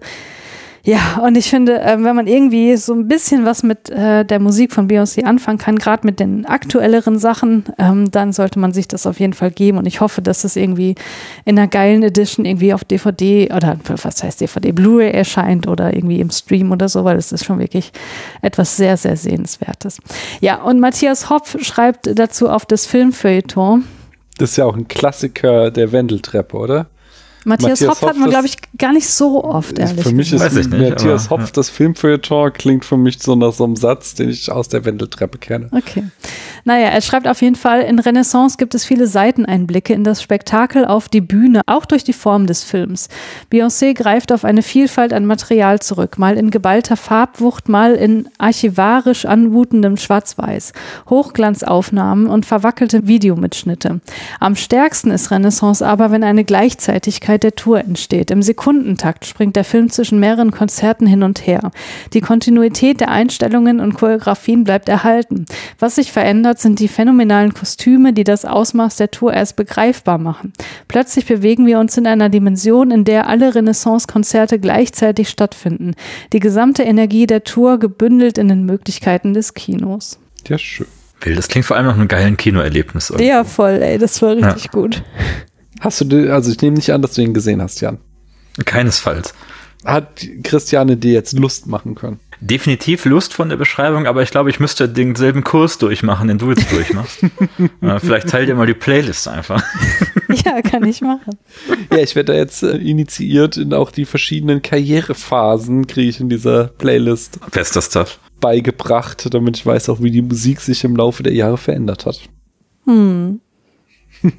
Ich meine, man kann das alles auch voll kritisch sehen und sagen, na, wie du sagst, das ist irgendwie auch ein Personenkult, der da abgefeiert wird und das kann man auch nicht abstreiten und so. Und natürlich macht den Millionen, äh, Milli wahrscheinlich eher Milliarden Vermögen. 15 Milliarden. 15 Milliarden mindestens mit ihrer Musik und so. Aber dennoch, wenn du merkst in diesem Film, was das auch den Leuten bedeutet, die da im Publikum stehen, und das sind halt keine weißen Dudes, die da irgendwie ACDC abfeiern oder so. Das Oder Bruce Springsteen. Hass Ja. auf ACDC. habe ich nicht, aber du weißt, was ich meine. Das, das berührt einen schon, wirklich. Das kann ich wiederum sehr gut ich habe nachvollziehen. da nichts gegen gesagt. Also, geh fest davon aus, dass wir uns den zusammen ansehen werden. Ja, dann. Dann fange ich, äh, höre ich auf. Ich klapp's heute Abend zu mit meinen Platz eins. Wenn ihr gut aufgepasst habt, wisst ihr, was es ist. Wenn nicht, sage ich es euch jetzt. Nämlich ist es After Sun aus dem Jahr 2022 von Charlotte Wells. Den habe ich mit Christiane und Julius im Januar im Kino gesehen. Und nach dem Kino standen wir noch etwas zusammen und neben uns war so eine Gruppe von Leuten und einer aus dieser Gruppe meinte so, er hat ja nichts gegen Arthouse-Filme, aber hier ist ja mal gar nichts passiert. Und da hat der Typ, äh, Random Dude aus Leipzig, sowohl recht als auch wieder nicht. Denn auf der Handlungsebene sehen wir kaum mehr als die Routinen eines Sommerurlaubs. Und trotzdem In der erzählen- Nebensaison, Entschuldigung. Nee, nee, ist schon, es ist schon die Hauptsaison in diesem Fall. Die erzählen aber umso mehr. Ich finde, Tuomas fasst das auf Letterboxd sehr gut zusammen. Ich habe immer auf etwas Dramatisches gewartet. Ich dachte, der Film würde auf etwas Explosives hinauslaufen.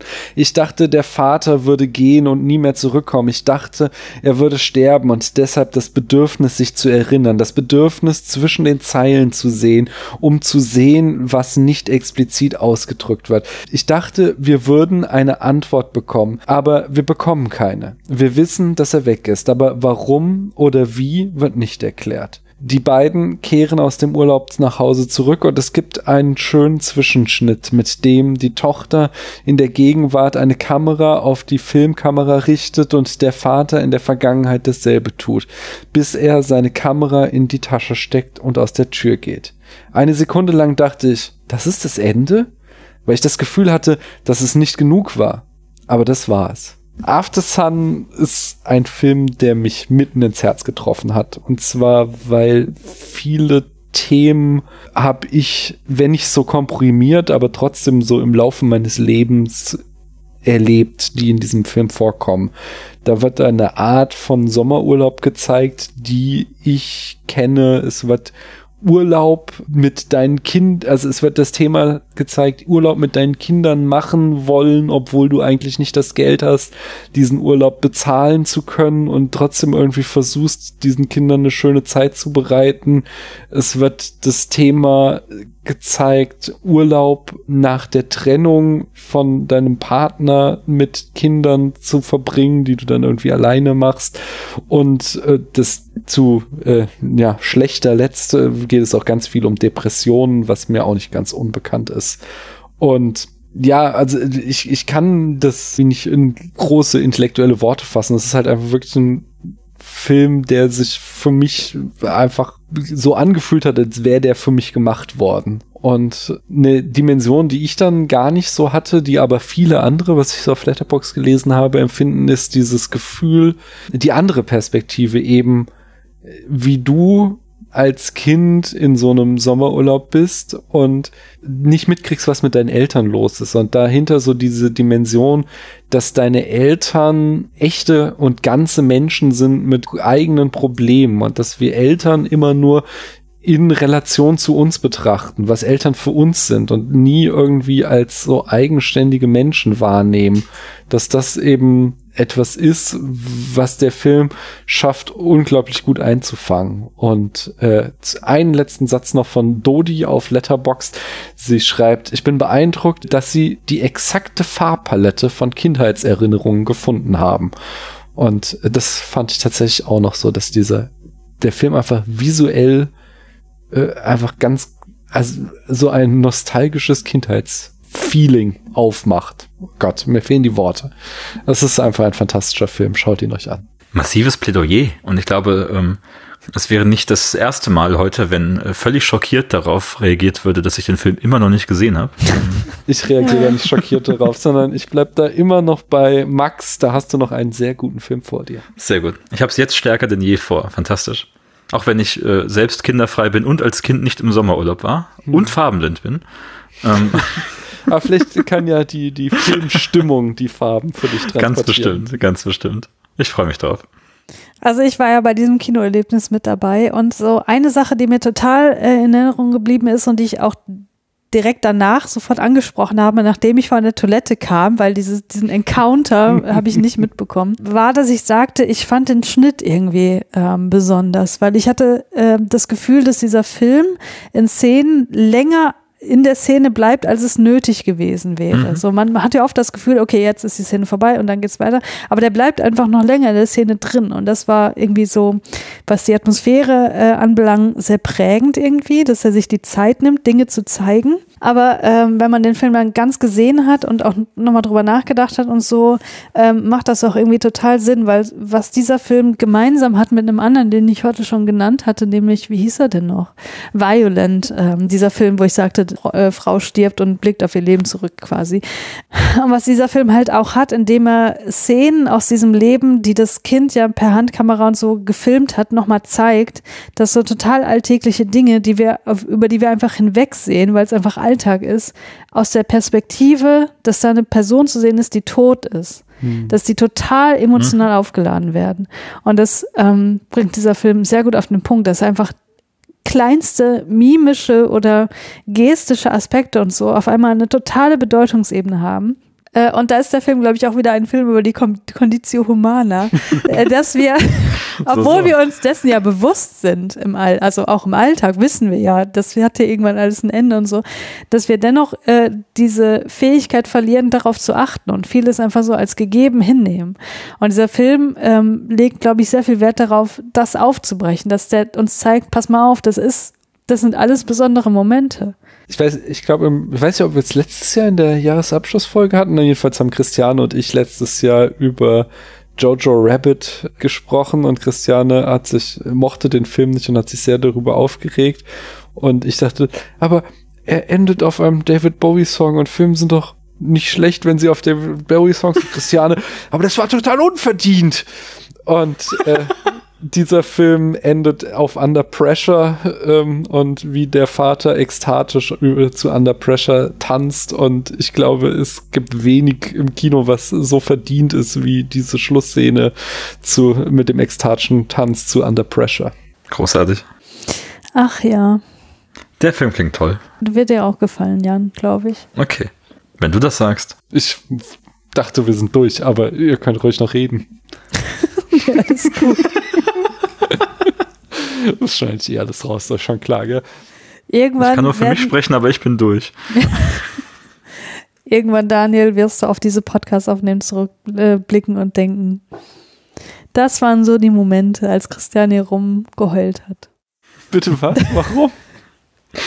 Ach, ist egal. Ne, du hast vorhin geweint, aber da werde ich doch nicht denken, boah, da hat so rumgeheult. Nein, da wirst du denken, ach, da hat so rumgeheult. Nein, werde ich nicht. Anyway. du hast nur den Tonfall verändert. oh Mann, ihr müsst das mit dem vorhergehenden verbinden. Ich habe es nicht okay. verstanden. Ist egal. Äh, mach weiter. Ich weiß jetzt auch nicht mehr, was ich noch sagen soll. Ich bin auch durch. Jan ist durch. Christiane sieht durch aus. ich glaube, ich weiß nicht, wie viele Stunden wir jetzt gepodcastet haben, aber es waren ein Viereinhalb. Ach. 4,40 ungefähr. Ja, fast wie ein Abend in der. Bar bei Stefan. Und wir haben weniger getrunken. ich Wir können nur für hoffe, euch sprechen.